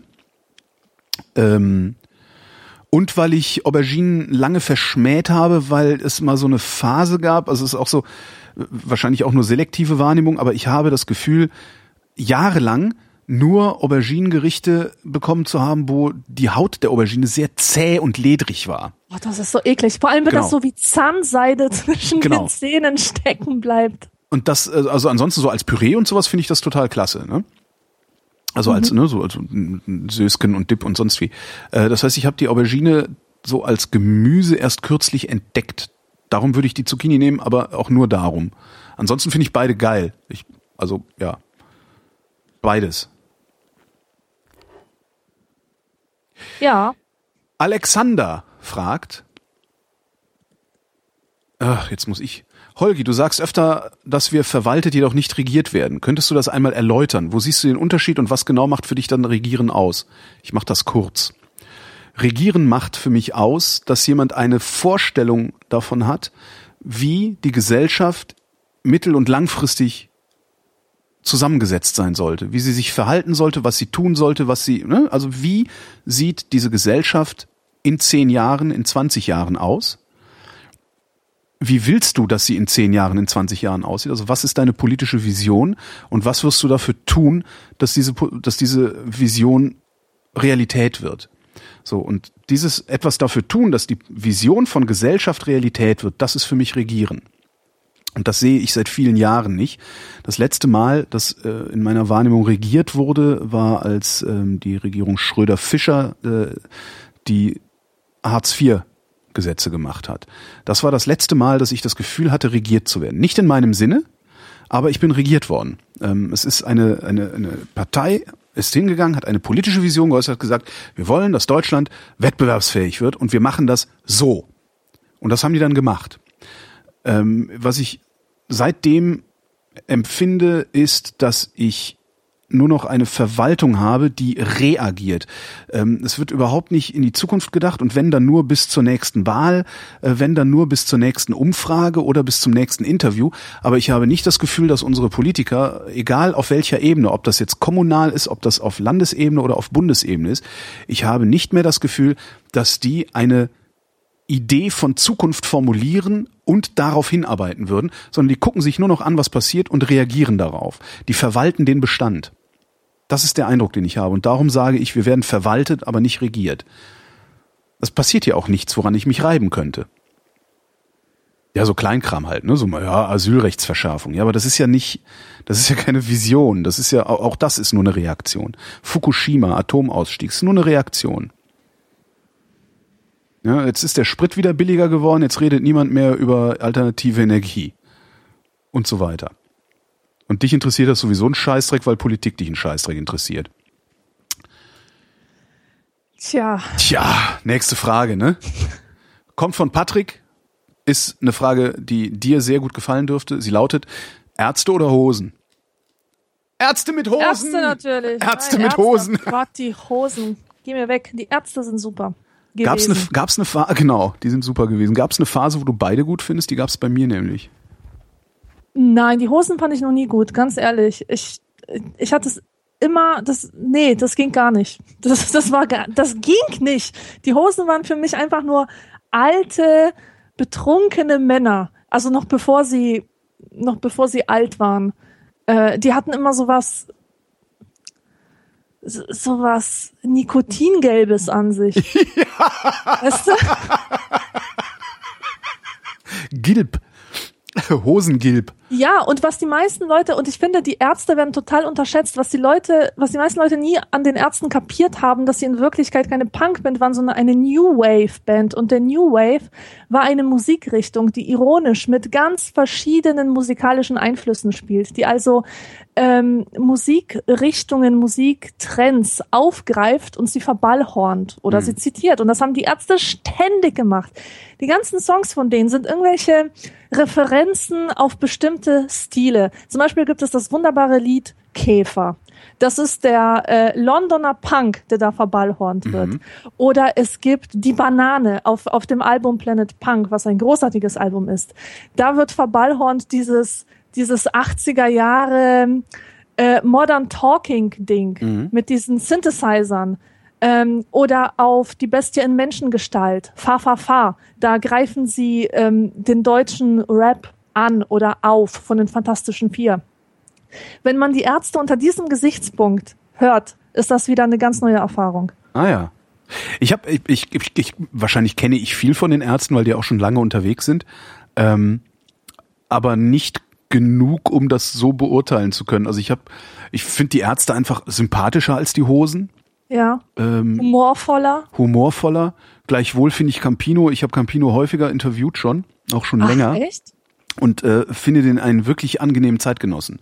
Also ich Campino, die anderen kenne ich nicht. Äh, Campino selbst mag ich sehr gerne. Die Musik, die er macht, finde ich schrecklich. Tatsächlich schrecklich.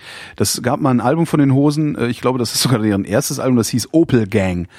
Das fand ich geil, weil das war räudig, äh, eckig, hat, hat mir auch noch was erzählt damals, oder war ich halt Teenager noch. Ähm, und ich fand damals, äh, das war, ich weiß gar nicht, ob es die erste Ärzte war, Debil hieß die.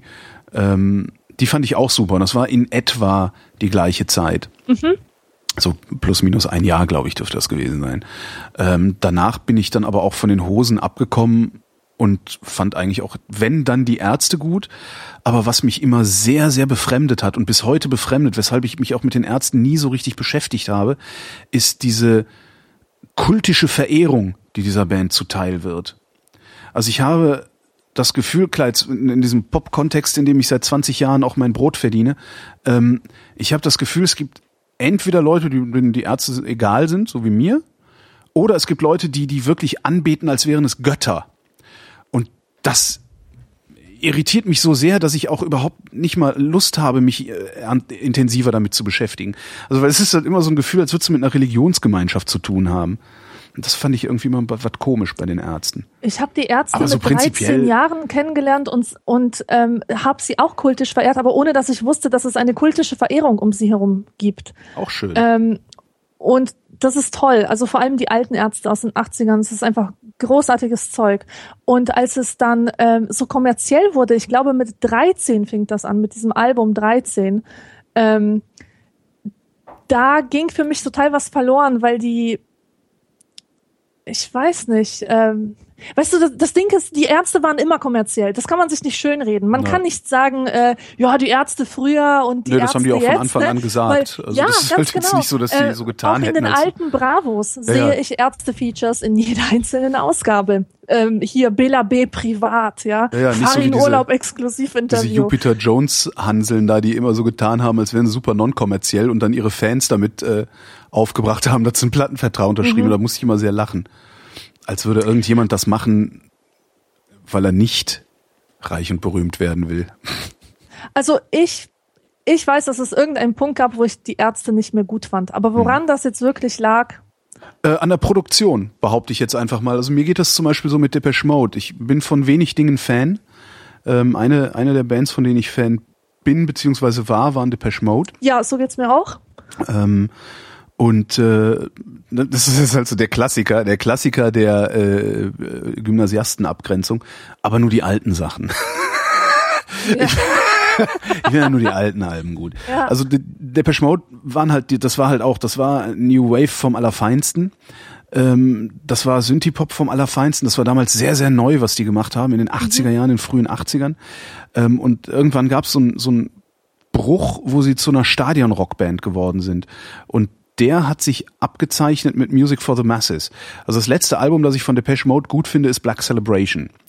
Ähm, Tatsächlich? Black Celebration ist schon sehr, sehr fett produziert und so produziert, dass man es auch wirklich äh, in Glastonbury Ja.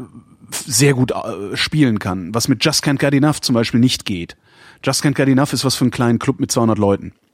Aber das ist, für, ist halt nicht für ein großes Festival. Also jedenfalls. Also das Album, was, was die meisten Depeche Mode-Fans, mit denen ich darüber gesprochen habe, entzweit oder wo sie gesagt haben, okay, okay, ab hier war ich nicht mehr Fan, das ist Songs of Faith and Devotion. Und das war jahrelang mein absolutes Lieblingsalbum von denen, denn das ist Gothic pur. Mhm. Das Das, ist halt aber einfach auch schon so später, wunderbar ja. düster. Na, und bei mir war es wirklich so, dass ich nach Black Celebration nicht mehr mit Depeche Mode warm geworden bin. Und ähm, nie so genau wusste, warum. Das ist ganz, ganz witzig. Ich habe immer gedacht, so, nee, das, mir gefallen halt die alten Sachen, das bestimmt auch irgendwie liegt's am Alter und an ne, so die Umstände, in denen man lebt, ne, ne, ne, und mit der Musik, mit der man sozialisiert wurde, die bleibt dann ja eigentlich auch, so zumindest so im, im Groben bleibt man ja immer bei der Musik, mit der man groß geworden ist. Ähm, und ich hatte dann vor zwei Jahren haben Depeche Mode im Olympiastadion gespielt und da hatte ich Karten, hatte ich die Gelegenheit, Karten zu kriegen für. Ähm, habe ich gekauft für sehr viel Geld, besten Plätze. Äh, und ähm, bin da mit meiner damaligen Freundin hingegangen. Wir haben uns das angehört und angeguckt. Sie fand's gut. Ähm, ich fand's auch gut, aber habe da begriffen, was mein Problem ist. Es ist mittlerweile eine Stadion-Rockband geworden. Ja. Und das sehe ich bei den Ärzten auch. Die Ärzte waren früher auch eckiger, räudiger, ne, Ja, ja, so. ja, ja. Und jetzt sind die halt extrem gestreamlined irgendwie. Das ist jetzt halt ein richtiges Produkt. Und früher haben sie sich wenigstens nicht angefühlt wie ein Produkt. Ja, Und ich könnte genau, mir vorstellen, dass das bei dir das, dass, ja. dass das bei dir ein ähnlicher Effekt ist. Und das habe ich bei, bei Depeche Mode auch. Meine Depeche Mode Sozialisation war eine Sozialisation mit der Musik und nicht mit einem Produkt. Und jetzt, wenn ich die angucke, sehe ich ein Produkt.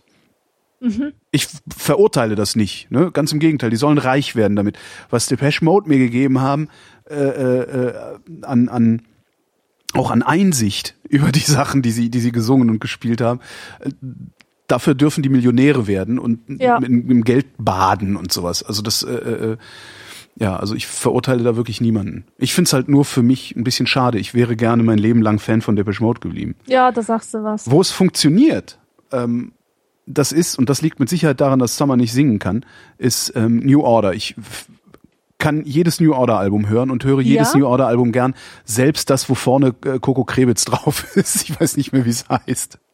Ähm, ja, ich komme mit New Order durchgehend klar. Ähm, Ach, ist das das, wo Crystal drauf ja, ist? genau. Ähm, auch das, das Neue, die haben ja gerade auch ein neues Album rausgebracht. Finde ich Ja, auch schön. Auch wenn auch wenn es irgendwie cheesy Zuckerpop ist, aber das ist ja. Da funktioniert es und das liegt, glaube ich, aber wirklich daran, dass der Sänger halt nicht singen kann. Mhm. der klingt halt immer scheiße. Der klang früher schon scheiße, äh, das macht der heute auch. Und wenn du live siehst, klingt der noch schlimmer. Ja.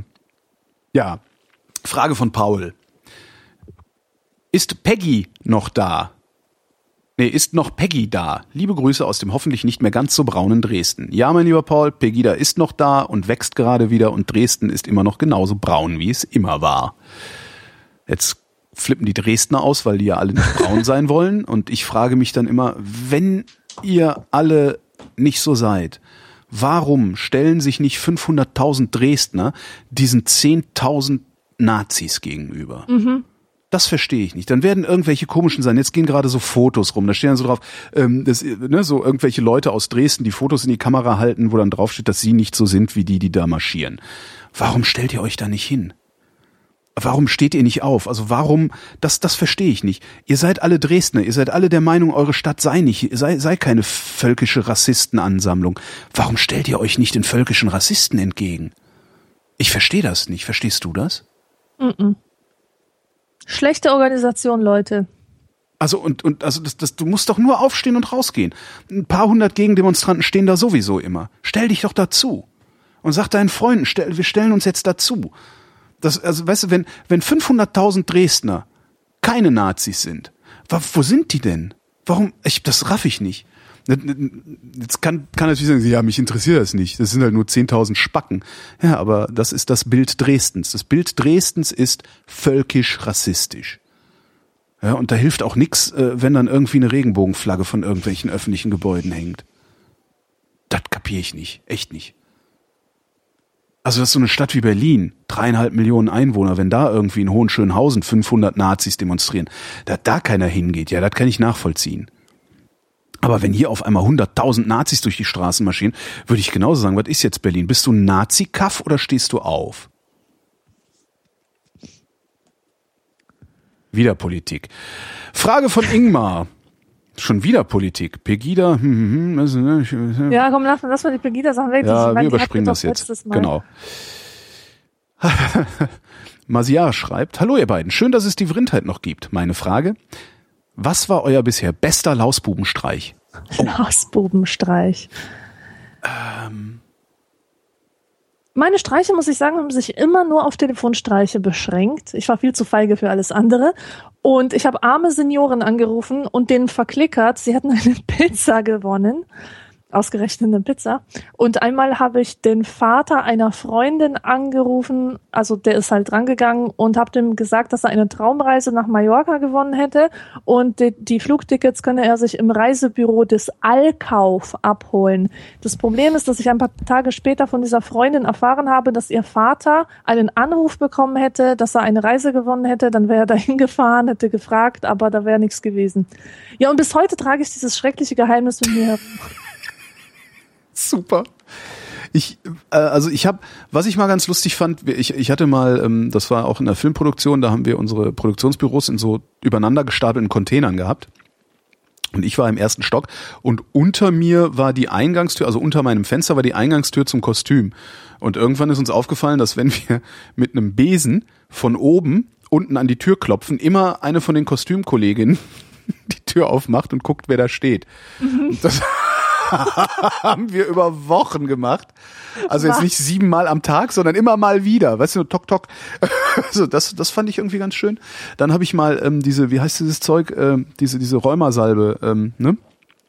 So, wo du, wenn du so Verspannung hast, so Hitze, Hitzesalbe, äh, ja, extra ja. stark.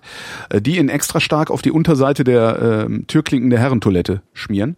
Oh. Ähm, da habe ich aber noch nie beobachtet, also ich habe dann nie so lange in der Toilette ausgeharrt, bis einer reingekommen ist, der seinen Schwanz anfasst, bevor er sich die Hände gewaschen hat ähm, und entsprechend sich dann diese Salbe an den Löres schmiert und äh, dann auch so einen Juckreiz kriegt. Das, das, aber wie gesagt, habe ich die Auswirkungen noch nicht gesehen. Und wir haben mal, das fiel mir ein, wo du sagtest, Reise gewonnen und hingefahren. Es gab die Sonnenfinsternis 1999, glaube ich, war die. Genau da war sie, am 8. August. So, da haben wir eine Nachmittagssendung im Radio moderiert und das Riesenthema war Sophie-Brillen. Also diese mhm. Pappbrillen, die gab's nicht ja, mehr. Also dieses, dieses Jahr ja auch, alle Pappbrillen weg. Und dann haben wir irgendwie, weiß ich, so beiläufig erzählt, äh, dass es beim Optiker unten im Hotel Adlon noch Sophie-Brillen geben würde. Und da sind dann wirklich Leute hingepilgert, um Sophie-Brillen zu kriegen. Ähm, und unsere Reporterin ist dahin gefahren, um noch Sophie-Brillen zu kriegen und dabei zuzugucken, wie die letzten Sophie-Brillen verteilt werden.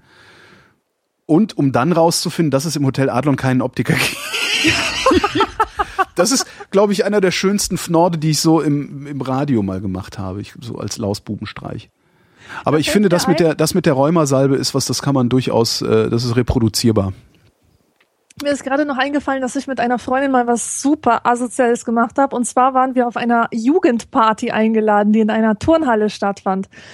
Und wir haben eine Rolle Klopapier aus dem Klo geholt und die Jugendlichen saßen da auf so diesen komischen Turnbänken herum, ja? ja? So hingen da halt so rum. Und wir haben gesagt, wir spielen jetzt ein Spiel und die müssen sich alle mit diesem Klopapier einwickeln, zumindest aber halten, festhalten, so an diesem Klopapier.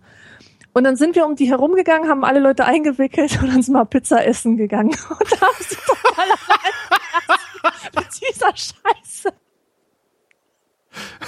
Super. Das war gut. Das war echt gut.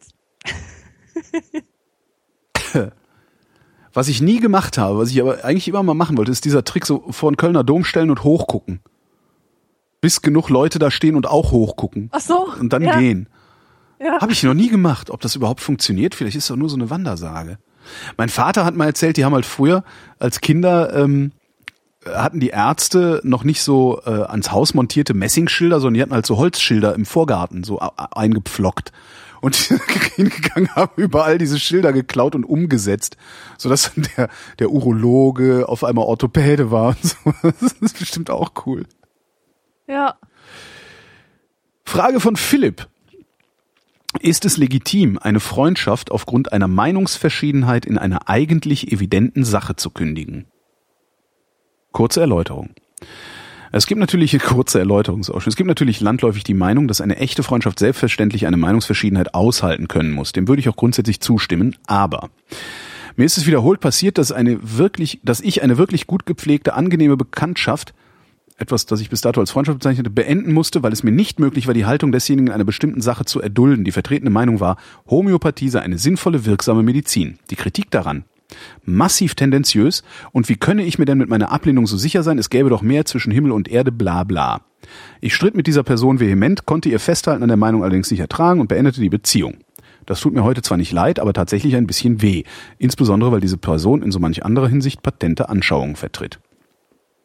Ist ja, es legitim, ich, eine Freundschaft? Ich, ich, kann das total gut nachvollziehen. Also jeder hat bestimmt seine empfindlichen Sachen. Also mich zum Beispiel würde es überhaupt nicht stören, wenn jemand äh, Homöopathie-Fan wäre. Was mich hingegen sehr stören würde, ist, wenn jemand so ein Sprachnazi äh, ist, der, also der weiß schon, mhm. ähm, Innendingsbums, Ach sowas. Zeug. Ja, wenn der darauf die ganze besteht, Zeit so redet ja, okay. oder so redet oder darauf besteht oder irgendwie äh, extrem einen Tick hat. Ähm, ja, aber mit solchen Menschen, also sorry, aber solche Menschen sind sind doch auch auf eine bestimmte Weise disponiert, also psychisch disponiert, dass man mit denen sowieso nie so, also nie, dass man denen sowieso nie so nahe kommt, dass sie einen derart stressen können damit, oder? Also ich meine, ich suche mir doch meine Freunde auch äh, und, und ich verteile meine Sympathie doch auch an, an Leute, die ohnehin schon meiner Disposition entsprechen. Also ich würde doch nicht mit, weiß ich nicht, was für Bescheuerte gibt's denn da? Naja, hier die, den, den üblichen äh, äh, Netzfeminismus-Mob. Äh, mit ja. denen würde ich doch meine Zeit überhaupt nicht länger als unbedingt nötig verbringen. Siehst du, meine Freundin von damals war die coolste Person ever. Wir hatten so viel Spaß zusammen. Wir konnten so ablollen über alles Mögliche. Wir, wir haben, äh, wir, wir konnten eine blöde Aktion nach der anderen starten und waren kreativ zusammen und das ist doch das ist doch wirklich mega und dann war sie plötzlich im Internet und ja. ich war im Internet und ähm, turns out sie ist nicht nur eine ganz normale Feministin sondern sie ist eine Netzfeministin sie oh ist Gott. eine der ganz schlimmen sie ist eine Lanschi-Anhängerin ja und ähm, da ging unsere Freundschaft langsam aber sicher dran zugrunde weil sie meine Position nicht ertrug und ich ihre schon gar nicht. Ja. Und ich finde, es ist ein sehr legitimer ähm, Grund, eine Freundschaft zu beenden. Ist mir so noch nie passiert. Das hat mich einfach zu sehr aufgeregt, um diese Freundschaft weiter aufrechtzuerhalten. Ja, ist mir tatsächlich so noch nie passiert. Ich kann mir zum Beispiel nicht vorstellen, dass ich mit mit mit äh, mit so jemandem aus diesem Netzfeminismus-Gedöns äh, länger als, weiß ich nicht, nee, würde ich halt nicht. Ich gehe auch nicht auf ja, Partys, du, auf denen diese würdest, Leute sind. Weil aber du würdest dich wundern, ähm, wie, wie gut sie das verstecken sozusagen im Alltag. Denn wenn du jemanden, so jemanden kennenlernst, aber nicht in diesem netzfeministischen Kontext, sondern in einem ganz normalen Kontext, ja. kann es sein, dass sie dich eine Weile wirklich täuschen können. Oder dass du, dass du einfach, solange dieses Thema nicht angesprochen wird, hast du ganz normale, nette Leute vor dir. Ja. Ja, das stimmt. Aber dieses, ja, weiß ich nicht, vielleicht ist es auch das, das, das falsche Beispiel, diese Szene oder diese Leute. Ja. Aber ich kann mir nicht vorstellen, dass, dass das, also ich kann mir nicht vorstellen, dass das passiert, wenn man ein bisschen vorsichtig ist. Mhm. Also und sich nicht sofort auf jede, jedes Beziehungsangebot, sag ich mal, einlässt. Hm. Von daher kann ich die Frage eigentlich gar nicht äh, seriös beantworten. Ja, meine Güte, was Also ist es dieses? Homöopathie-Ding, ich habe halt auch so Verrückte im Freundeskreis. Ja? Und da sind die, die an die, die äh, Homöopathie glauben, sind noch die harmlosen. Ja, ich meine, es kommt drauf an, was dich stört. ja, aber Es das kommt stört mich an, halt, das stört mich sehr. Also es stört mich so, das stört mich Ja, sehr. aber Einmal, stört, stört es dich so sehr, dass du bereit bist, diese Freundschaft zu beenden, dann ist es auch legitim, sie zu beenden. Bist du einfach nur ein intoleranter Spack, der es nicht aushält, dass jemand eine andere Meinung hat Das über ja, etwas? Das, das geht äh, ja, es geht ja nicht um Meinung. Das war ja genau, was Philipp sagt. Es geht halt nicht um Meinung. Homöopathie ist halt, das hat mit Meinung nichts zu tun. Ja? Die Behauptung, Homöopathie sei eine wirksame Behandlungsmethode, ist Unsinn. Das kann man gar nicht meinen. Das ist halt das Problem dabei. Und er schreibt ja in eigentlich evidenten, in eigentlich evidenten Sache. Das ist ungefähr so, als wird irgendwie dir einer die ganze Zeit erzählen, ja, Schwarze sind halt dümmer als Weiße. ja, Das ist halt, aber und das, das, ist halt keine Meinung. dann Also- ist es eine Haltung, nenn es wie du es Okay. willst, aber jemand denkt unterschiedlich über eine Sache als du. Na, ich Aus gestatte, welchen Gründen ich gestatte immer. mir den Leuten zu sagen, dass das Unsinn ist. Das ist Unsinn. Und ich gebetsmühlenartig mache ich das. Wenn sie das Aber deswegen genauso kündige ich doch keine Freundschaft. äh, weißt du, das ist meine, meine, äh, genau, meine, ähm, meine Regel dafür ist die, wenn wir uns darauf einigen können, dass wir verschiedene Haltungen haben. Das heißt, wenn diese Freundin von mir zum Beispiel anerkennen würde, dass mir sprachliche Ästhetik über Gendergerechtigkeit, was weiß ich für ein spinnertes Konzept geht, wenn sie das anerkennen könnte, Ja. dann wäre das für mich in Ordnung. Mhm. Ich kann auch anerkennen, dass für sie das voll das Thema ist Ja. und sie das unbedingt machen muss. Aber solange sie mich da, damit terrorisiert, solange sie mir sagt, dass ich nicht sein darf, wie ich bin, weil ich so denke, ist die Freundschaft für mich vorbei. Ja. Also wirklich, ich Ja, das ist so, also, akzeptiere ja. jeglichen, jegliches Spinnertum, wenn dieser Spinner nicht so weit geht, mir zu sagen, wie ich mein Leben zu leben habe. Ja, wobei, ja, es gibt ein Spinnertum, das, also an, diese Anti-Impf-Spinner, das ertrage ich nicht. Also mit den Leuten Ja. würde ich nichts zu tun haben. Und wenn aus meinem Ja. Freundeskreis jemand sich als solcher outen würde, würde ich gehen. Weil die gefährden Leben. ja. Ja, irgendein, irgendein Knackpunkt, also irgendeine Sollbruchstelle gibt's bei jedem wahrscheinlich, ja. Hm. Frage von Kai. Eine Theorie von Holger besagt, dass Jahrzehnte kulturell um fünf Jahre verschoben sind, also die 80er erst 85 angefangen haben und so. Demnach haben wir nun kulturell das Ende der Nullerjahre erreicht. Was war das bemerkenswerte Stößchen an den Nullerjahren gegenüber der 90er? Und was erwartet ihr von der nun aufkommenden kulturellen Dekade? Das ist die schönste Frage, die jemals gestellt wurde in der Vrindheit. Ich könnte eine ganze Sendung darüber machen. Echt? Dann fang mal an. Darf ich so Voll lange Pipi machen gehen? Lieblingsthema von mir. Ja, bist du? Nee, mach mal. Erzähl. Boah, keine Ahnung. Äh, also was macht die, was macht die Nullerjahre aus? Ähm,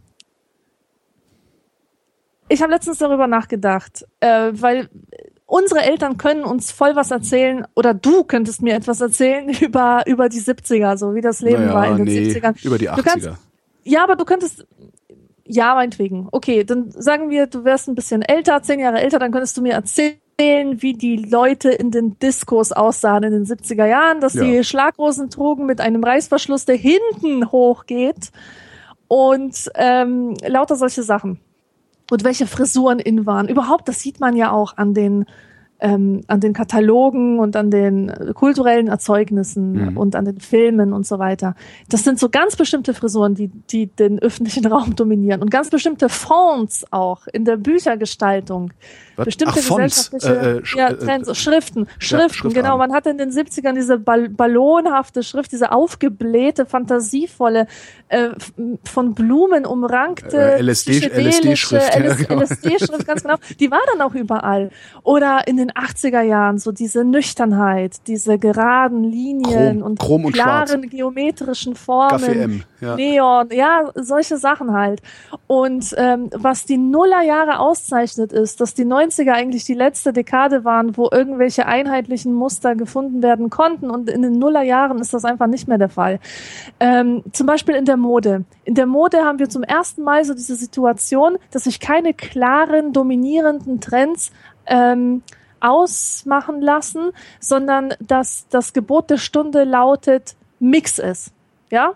Mach Referenzen. Na, und vor allen Dingen ist, die, Sample. ist Nimm der. was aus dem Retro-Bereich. Ja, und du hast da noch gerade bei der Mode, finde ich auffällig, es ist überhaupt keine Zeit mehr, einen Trend zu setzen oder einen Trend sich entstehen zu lassen, weil die Produktzyklen, insbesondere in der Mode, extrem kurz geworden sind. Also es wird genau. mittlerweile wird ja nur noch Wegwerf, werden ja nur noch Wegwerfklamotten verkauft. Also der Erfolg von Primark und H&M und solchen Läden kommt ja daher, dass die Leute, also die, die, das ist so billig, dass du dein T-Shirt nur zweimal anziehst und dann ein neues kaufst. Ähm, das heißt, du kannst überhaupt keinen Trend erzeugen, weil der, der, der Warenumsatz so schnell ist, dass äh, ja, das kann sich gar nichts verfestigen. Ja, So genau. Anderes, andererseits gibt es neue Sachen, die irgendwie doch stabil sind und doch fassbar sind. Ähm, also ich habe ja gerade gesagt, so was, was uns unsere Eltern erzählen, so über die Zeit oder die Dekade, in der sie irgendwie jung waren. Und dann dachte ich, was würde ich eigentlich sagen in zehn Jahren über die Zeit heute? Und ich glaube, dass eine riesengroße Menschenmenge sich an die jeweiligen IKEA Bettwäschemuster erinnern wird. Und Gardinenmuster. Ach, Denk mal drüber nach. Die dominieren alles, ja. Du hast es in jedem Land. Und irgendwann, äh, Ende der 90er, war bei Ikea so eine komische Bettwäsche, so eine grüne mit so Popcorn-Dingern drauf. Die gehört in diese Zeit. Und heute sind es wieder andere Bettwäschen. Ich habe hier Ikea-Bettwäsche liegen und die ist total an diese Jahre gebunden und die wird jahrelang aktuell sein, ja, weil diese, ähm, weil diese Ikea-Sachen auch länger bleiben. Wie, Äh, also die, die, die bleiben ja wirklich über ein paar Jahre. Die nehmen nicht so viele neue Sachen immer ins Sortiment. was ist denn die Ikea-Bettwäsche, die du meinst? Also ich überlege gerade, ob ich überhaupt Ikea-Bettwäsche habe, die Oh, was anderes ist als einfarbig. Also es nee, gibt eigentlich nicht. es gibt so bestimmte Ikea-Bettwäschen-Trends gerade. Also ähm, oder Gardinen. Nehmen wir die Gardinen. Du kennst doch bei der Kata diese Vogelgardine in der Küche.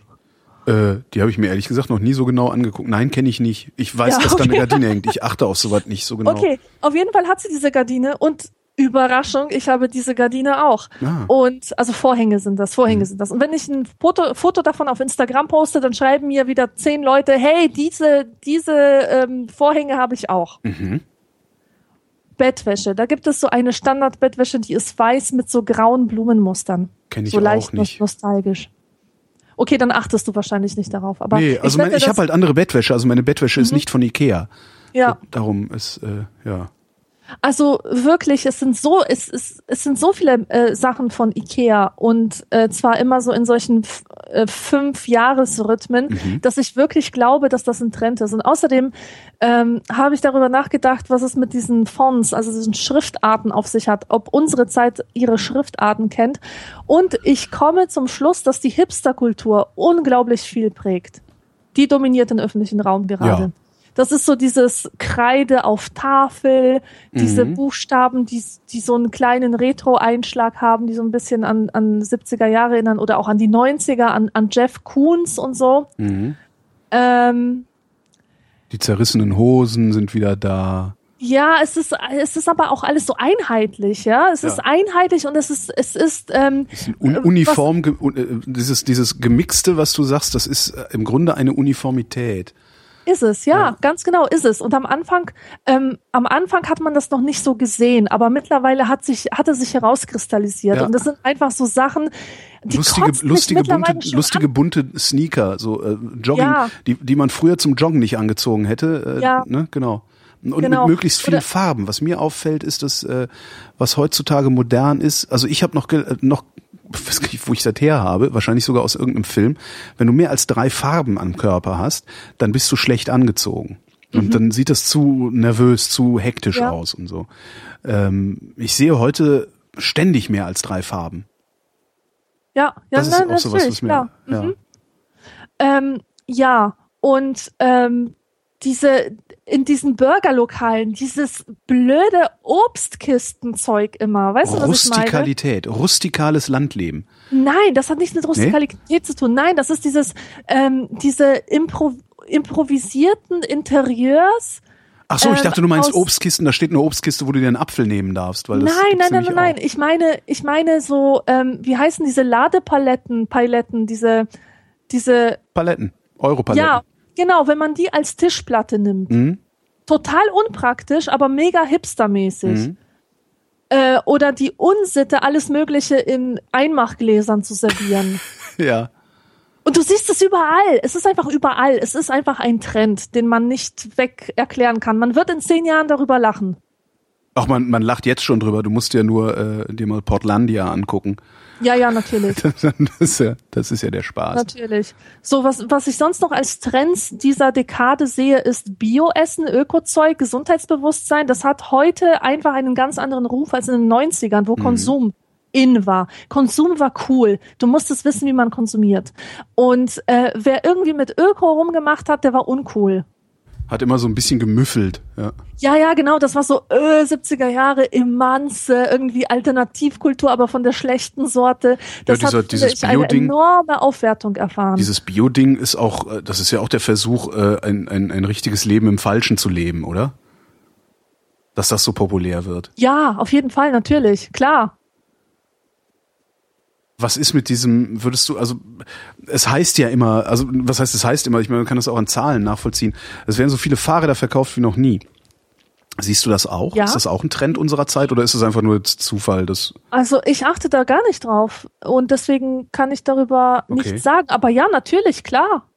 also ich habe das Leute Gefühl, dass mehr Fahrrad gefahren wird, aber ich könnte mir auch vorstellen, dass es einfach daran liegt, dass zunehmend Leute zur Vernunft kommen und sich in der Stadt kein Auto mehr zulegen, wenn sie nicht dringend Ja. eins brauchen.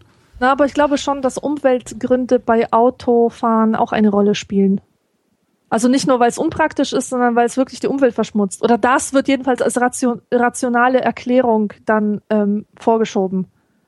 Oder mit hinzugenommen. Es ist cool zu sagen, hey, ich verzichte auf ein Auto, weil du weißt ja, es ist schlecht für die Umwelt und, Hm. und so. Deswegen habe ich ja gar nicht auf mein Auto verzichtet. also wegen der, Umwelt wegen habe ich mein Auto nicht abgeschafft. Ach, ich bin so, ah, so geil so als Revolutionär. Ja, ähm, ja, was? Nein, ich habe noch was. Ja. Ähm, hab, und zwar, ähm, was noch typisch für die Dekade ist, dass dieses jetzt auf CD, MC und LP grundlegend verschwunden ist. Also es gibt diese Datenträger einfach nicht mehr. Ja. Und äh, Content machen's- is King und nicht mehr ja, Content genau. Delivery. Ja. Ja, das finde ich. Außer bei den Traditionalisten, außer bei den Traditionalisten, die sich, äh, das, das ist auch mal sehr lustig, ein Freund von mir ist auch so ein Bibliophiler, der äh, flippt immer völlig aus, wenn ich irgendwie auf dem iPhone ein Buch lese. Das, das ist für den, ist das ein, ein das ist das die pure Barbarei. Echt? Da muss ich immer sehr, sehr lachen, weil ist halt scheißegal, wie mir der Inhalt geliefert wird. Mir geht's halt um den Inhalt. Ja. Ne? Davon mal abgesehen, dass E-Books bestimmte Nachteile mit sich bringen, äh, gar keine Frage. Aber ist halt egal, ob ich jetzt Goethe äh, im Handy lese oder auf Papier. Macht ja nicht viel Unterschied mit Goethe. Ja. Und da der Junge jetzt noch gesagt hat, wo wir die äh, weitere Entwicklung sehen, ich möchte statt einer Antwort einfach mal eine Empfehlung aussprechen. Und zwar die letzte Staffel von Parks and Recreation. Die spielt ein paar Jahre weg von hier. Oh. Und das ist total großartig. Die haben nämlich alle so Smartphones mit Hologrammfunktion. Und äh, dort wird einfach eine, eine Zukunft entworfen, wie sie schon in wenigen Jahren sein könnte. Das hat man auch selten. Normalerweise ist die Zukunft eine ganz, ganz ferne Zukunft immer eine Generation so dazwischen. in so. ein paar Jahren, aber mittlerweile verändern sich die Dinge so schnell, also in so kurzen Zeiträumen, ähm, dass es halt für die Macher sinnvoll erschien, eine, eine ähm, Staffel zu machen, die 2017 spielt, obwohl sie Oho. 2014 entstanden ist. Die empfehle ich sehr. Die ist überhaupt empfehle ich die ganze Serie ab Staffel 3, äh, weil davor war sie halt nicht so gut. Ja, und die letzte Staffel, die wirklich auch die letzte ist, also nicht die die aktuelle, sondern es ist die allerletzte Staffel. Ähm, Also die, die man äh, nur mit Die ein paar letzte, Tricks in Finale, Deutschland. Die, so. Ach so, die, ach so, okay, die, die, die letzte. Ach es ist die verstehe. finale, es ist die finale Staffel der ganzen Serie. So. Alles klar. Frage von Andreas. welche Zutaten verwendet ihr für euer Lieblingswaffelrezept? Ich esse keine Waffeln, habe noch nie Waffeln gegessen, hatte noch nie ein Waffeleisen. Das ist auch der einzige Grund. Ich habe mehrere Waffeleisen. Ich habe nicht nur ein Lieblingswaffelrezept, ähm, denn meine Waffeleisen backen unterschiedliche Waffeln. Ich habe ein Waffeleisen für Herzwaffeln, die normalen halt. Ähm, ähm, na egal, also welche Zutaten verwendet wir? Mehl, Zucker, Butter, Eier äh, und die geheime Zutat. Naja, nee, wenn ich Zimtwaffeln mache, ist vermutlich auch Zimt drin und ein bisschen Zitronenschale. Äh, wenn ich Brüsseler Waffeln mache, äh, dann ist da halt drin, was in Brüsseler Waffeln ist, Perlzucker, ein bisschen Vanille, äh, ja, und so. Weiß ich nicht, Lieblingswaffelrezept. Ich finde, was gut funktioniert in Waffeln, ist Honig als Süßungsmittel. Mhm. Das ist so einer meiner einer meiner Tricks oder wie auch immer. Ich weiß nicht, wer, wer ob wahrscheinlich machen das alle so. Aber ich tue gerne Honig rein und auch gar nicht wenig Honig. Und ich finde, das macht die Waffeln lecker. Hm. Dieses Zimtwaffeleisen, was ich geschenkt gekriegt habe, ist so geil. Ah. Zimtwaffeleisen. Zimtwaffeleisen. Zimtwaffeln, das sind so kleine quadratische, so, was weiß ich, wie groß sind die, so sechs mal sechs Zentimeter groß. Ach, das ist Ähm, etwas Eigenes. Das ist was eigenes, genau. Ich habe ein Das hat, Zimtwaffeleisen. die haben also eine andere Form als normale Waffeln. Genau. Die sehen so ein bisschen aus wie Modeln. Weißt du, was Modeln sind? Das sind so diese Nee. Holzschnittartigen Dinger, die man früher hat man daraus auch irgendwie so Weihnachtsgebäck gemacht und sowas. Ähm, sind halt so 6x6, 5x5, 6x6 Zentimeter groß, äh, werden relativ dunkel auch. Ähm, der Teig ist schon sehr dunkel, ist schon recht dunkel. Ähm, die werden sehr dunkel gebacken, auch sehr knusprig gebacken und bleiben dann erstmal ein paar Wochen liegen, um so richtig durchzu, weiß ich nicht was, ziehen, knuspern, irgendwas. Und äh, da ist halt hauptsächlich Zimt drin. Und dann habe ich noch so ein Hörnchenwaffeleisen, das habe ich noch nicht ausprobiert, da muss ich echt mal ran als nächstes. Also ein Waffeleisen, mit dem du ganz, ganz dünne Waffeln machen kannst. Mhm. Ähm, solange die warm sind, kannst du die halt, das ist irgendwie was in, in Norddeutschland, so in Friesland irgendwie ist das, gibt das so als Tradition, äh, die dann so in Rollen, also so gerollt zu servieren. Ne? Das ist so ein Waffelröllchen. Wie diese, gibt's manchmal in der Keksmischung von Delacre. Die geilste Keks, die geilste, das ist der einzige Supermarktkeks, auf die, vor dem ich nicht Nein sagen kann, ist äh, die Cigarette Rousse von Delacre. Äh, Delacre. Keine Ahnung, ob die Firma überhaupt noch so heißt, die die herstellt. Ich habe die auch seit 20 Jahren nicht gegessen, glaube ich. Aber da gab's immer so, so, ähm, das war eine geile Keksmischung und da gab's halt immer so, so Rollen drin, so wie so Zigarren sahen die aus. Kennst du nicht, okay.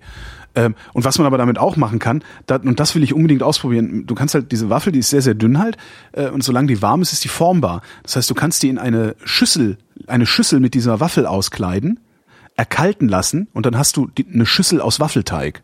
Aha. Und da kann man halt tolle Sachen mitmachen. So gerade so Nachtisch und so. Äh, oder auch Chili kann man bestimmt auch gut drin machen und sowas. Äh, wo du dann hinterher deine, deine Schüssel mitessen kannst. Ah, geil. Ne? Ja, Ja. So. Schmackowatz. Frage von. Fra gibt ja gleich was. Frage von Sophie. Wie lenkt ihr euch am besten von negativen Gedanken ab? Von negativen Gedanken. Darf ich, darf ich, darf ich die Pointe bringen? Ja, Also irgendwie, ist irgendwie assi. Ich müsste ein ganz schlimmes Wort sagen. sag es doch. Ich habe keine negativen Gedanken, du Fotze. oh. Ich finde das total lustig. Nee, eigentlich nicht. Fällt mir gerade auf. Jetzt, wo ich sage, ist es nicht mehr lustig. scheiße. Ach, scheiße. Wie lenke ich mich von negativen Gedanken ab? Hab Also ich überhaupt- habe nur negative Gedanken. Na! Ich bin besessen von negativen Gedanken. Das ist leider wahr. Hör doch mal Und auf. Achtung, wie Achtung, jetzt kommt der, Achtung, Ja. reiß dich doch mal zusammen. Ja.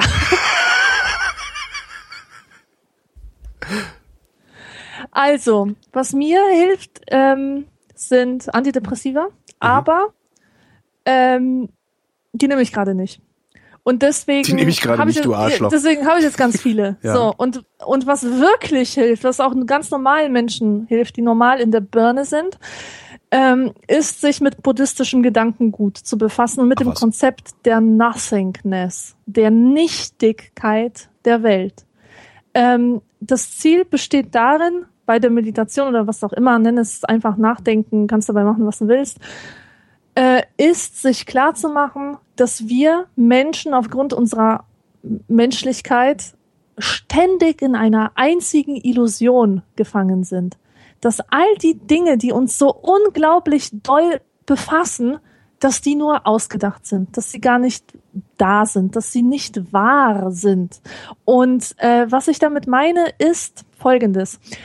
Äh, der Mensch neigt dazu, alles, was um ihn herum passiert, mit sich selbst zu identifizieren. Mhm. Äh, und das gilt auch für seine Gedanken im Grunde sind Gedanken einfach nur Noise, ja, es ist einfach nur Lärm, äh, irgendein Geräusch, das durch deinen Kopf hindurchgeht. Die meisten Menschen identifizieren ihre Gedanken mit sich selbst. Das heißt, es ist mein Gedanke, er hat mit meinem Leben zu tun, mit meinem Schicksal. Mhm. Wenn man aber versucht, diese Gedanken durch sich vorbeirauschen zu lassen, wie einen Zug, der einfach vorbeirauscht, dann gelingt es manchmal zu erkennen, dass es sich wirklich um Gedankenlärm handelt, den du überhaupt nicht mit dir selbst in Verbindung bringen musst.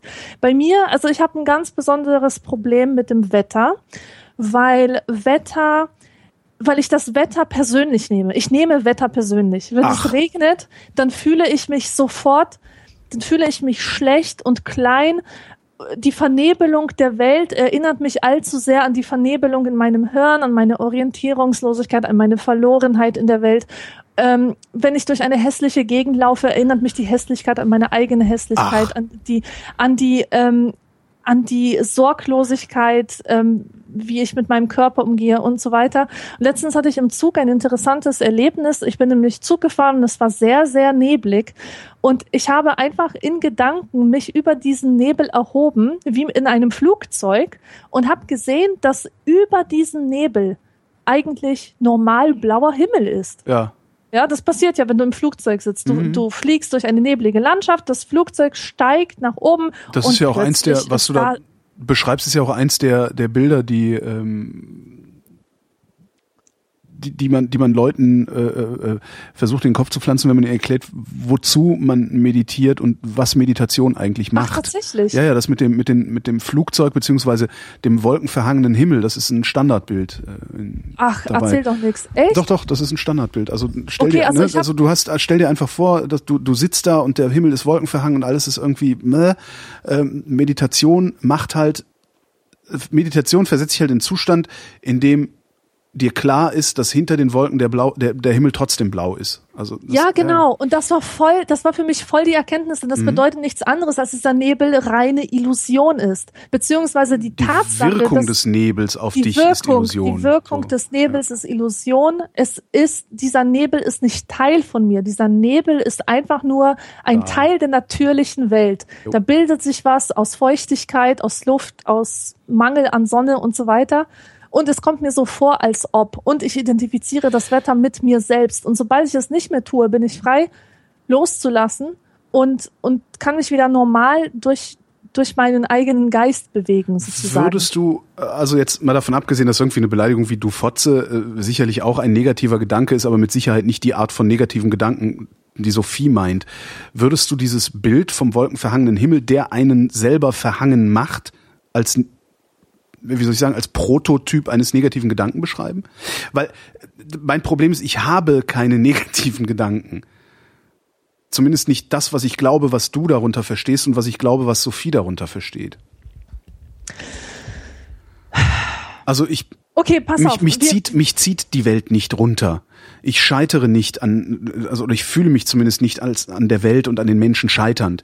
Ähm, ne, als ich anfangs über diese Facebook-Kommentatoren äh, geredet habe, äh, natürlich verzweifle ich da ein wenig dran, weil ich denke, mein Gott, so hohl kann doch niemand sein. Ja?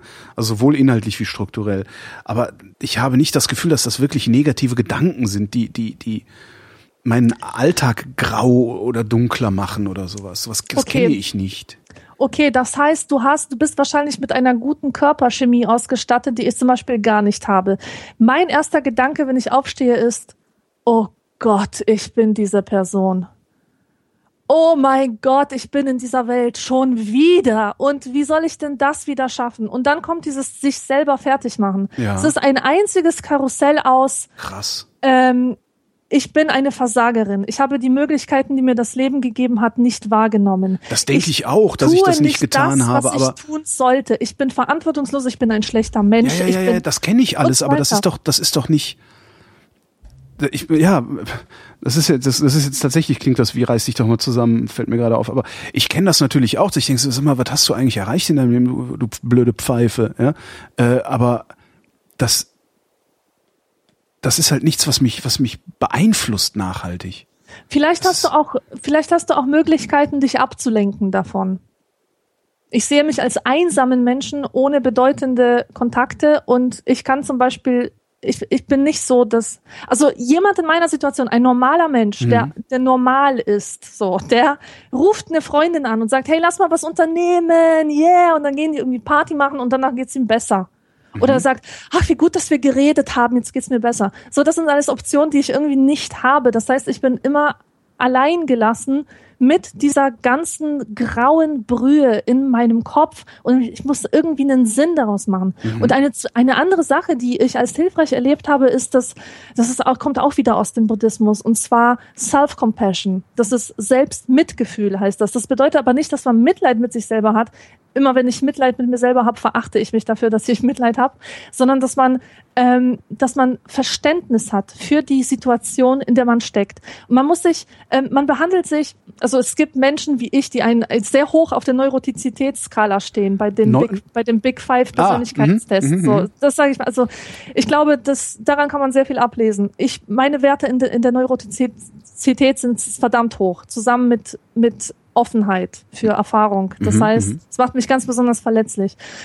Ähm, ich neige auf jeden Fall sehr dazu, mich zu schelten und fertig zu machen wie äh, eine wie eine böse Stiefmutter. Du hast es schon wieder nicht geschafft. So gehst du Was mit dir um. Was bildest du dir eigentlich ein, wer du bist? Ständig, ständig. Das ist die die Default-Stimme, die ich in meinem Kopf habe. Himmel.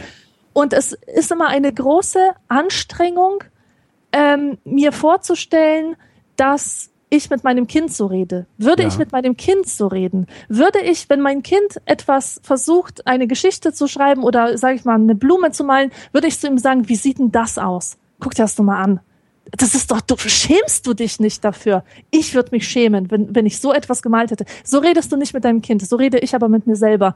Wenn ich mir das klar mache, kann ich mit mir selbst anders umgehen. Dann sage ich zu mir, komm, das war jetzt gar nicht mal so schlecht für den ersten Versuch. Oder, oder es war nur ein Versuch. Du musst niemandem was beweisen. Mach einfach weiter. Und dann geht es. Aber es ist immer eine Anstrengung. Ich muss immer wieder auf diesen Gedanken kommen, ähm, dass, dass ich jetzt hier diesen Perspektivwechsel vollziehen mhm. muss. Ich kann das nur, ja, ich kann nur interessiert zuhören, aber ich, das ist nicht, ich, das, ich kann mich noch nicht mal in diese Situation versetzen. Das ist ganz interessant. Es geht mir selten so, dass ich. Das finde ich krass. Also mich würde auch interessieren, wie du in diesen Persönlichkeitstest abschneidest. Kennst du deine Werte vielleicht? Nee. Also ich kenne die Big Five aus dem Studium, aber ich habe da jetzt mhm. nie irgendwie, äh, nee. Ich habe noch nicht mal bisher einen Test gesehen, der die abprüft. Äh, kannst ja. ja mal mit mir machen. Ähm, ich guck grad, was haben wir denn? Neurotizismus, Extraversion, Offenheit für Erfahrung, Gewissenhaftigkeit und Verträglichkeit. Mhm. Also ich kann das von vielen Leuten, also viele Leute haben mir schon erzählt, dass sie auch so sind, dass sie sich ständig fertig machen in ihrem Kopf. Nein, das mache ich nicht. Also ich bin, gna ich bin gnadenlos. Ne? Ich bin, ich bin ja. genauso gnadenlos, wie ich nach außen bin, bin ich nach innen. Nach innen bin ich sogar noch ein bisschen gnadenloser. Also wenn ich irgendeinen Scheiß mache, äh, dann schnauze ich mich genauso an, mindestens genauso an, wie ich andere anschnauze, die Scheiß machen. Aber das ist ja nicht, ähm, das ist ja keine, das ist, das ist ja jetzt nicht, dass ich mich, mich, äh, äh wie nennt man das denn? äh, emotional verletze oder sowas. Also das ist, ja. nee. Nee, aber nicht. und du verzeihst dir wahrscheinlich auch die Fehler sehr schnell, nicht wahr? Ja, natürlich, machst, allen anderen doch auch. ja, sicher. Ja. Man macht halt, man macht halt Scheiße. Wir sind halt Menschen, wir machen halt Fehler. So. Und wenn jemand seinen Fehler einsieht, sagt, ja, habe ich Mist gebaut. Entschuldigung, ja, okay, hast halt Mist gebaut. Mache ich ja auch jeden Tag. Jeden Tag bin ich dumm. Ja. Schon krass. Das finde ich echt, echt, echt interessant.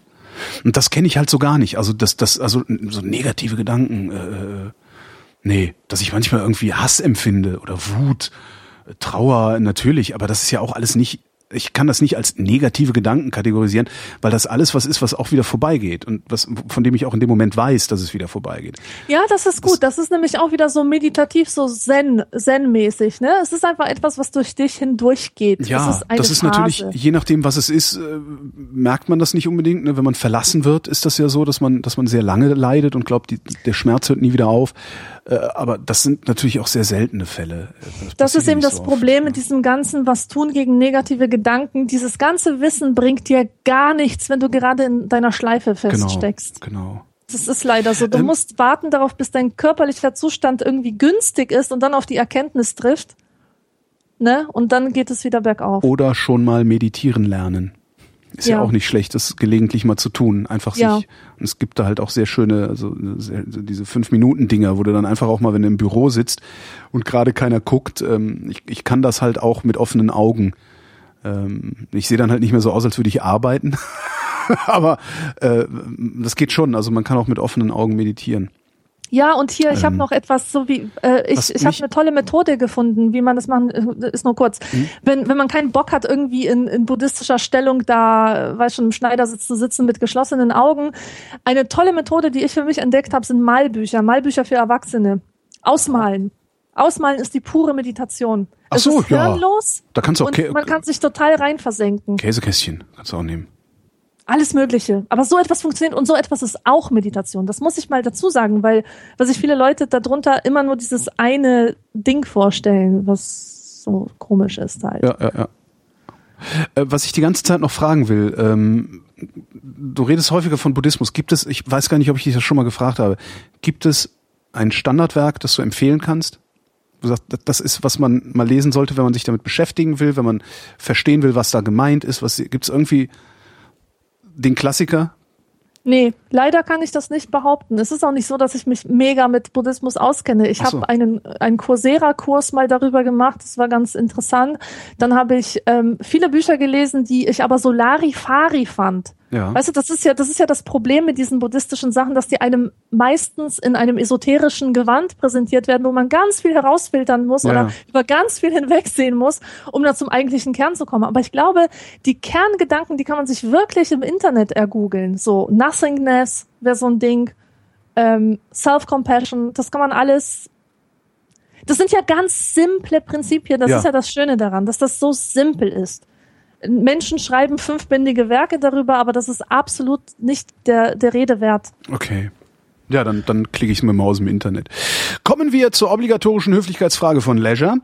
Wie geht's uns denn heute? Wunderbar geht's mir. Ich gehe gleich auf einen heidnischen Hügel und äh, Schlachte eine Katze. Man, Eine jungfräuliche aus man die Katze. Stadt sehen kann. Ja, genau.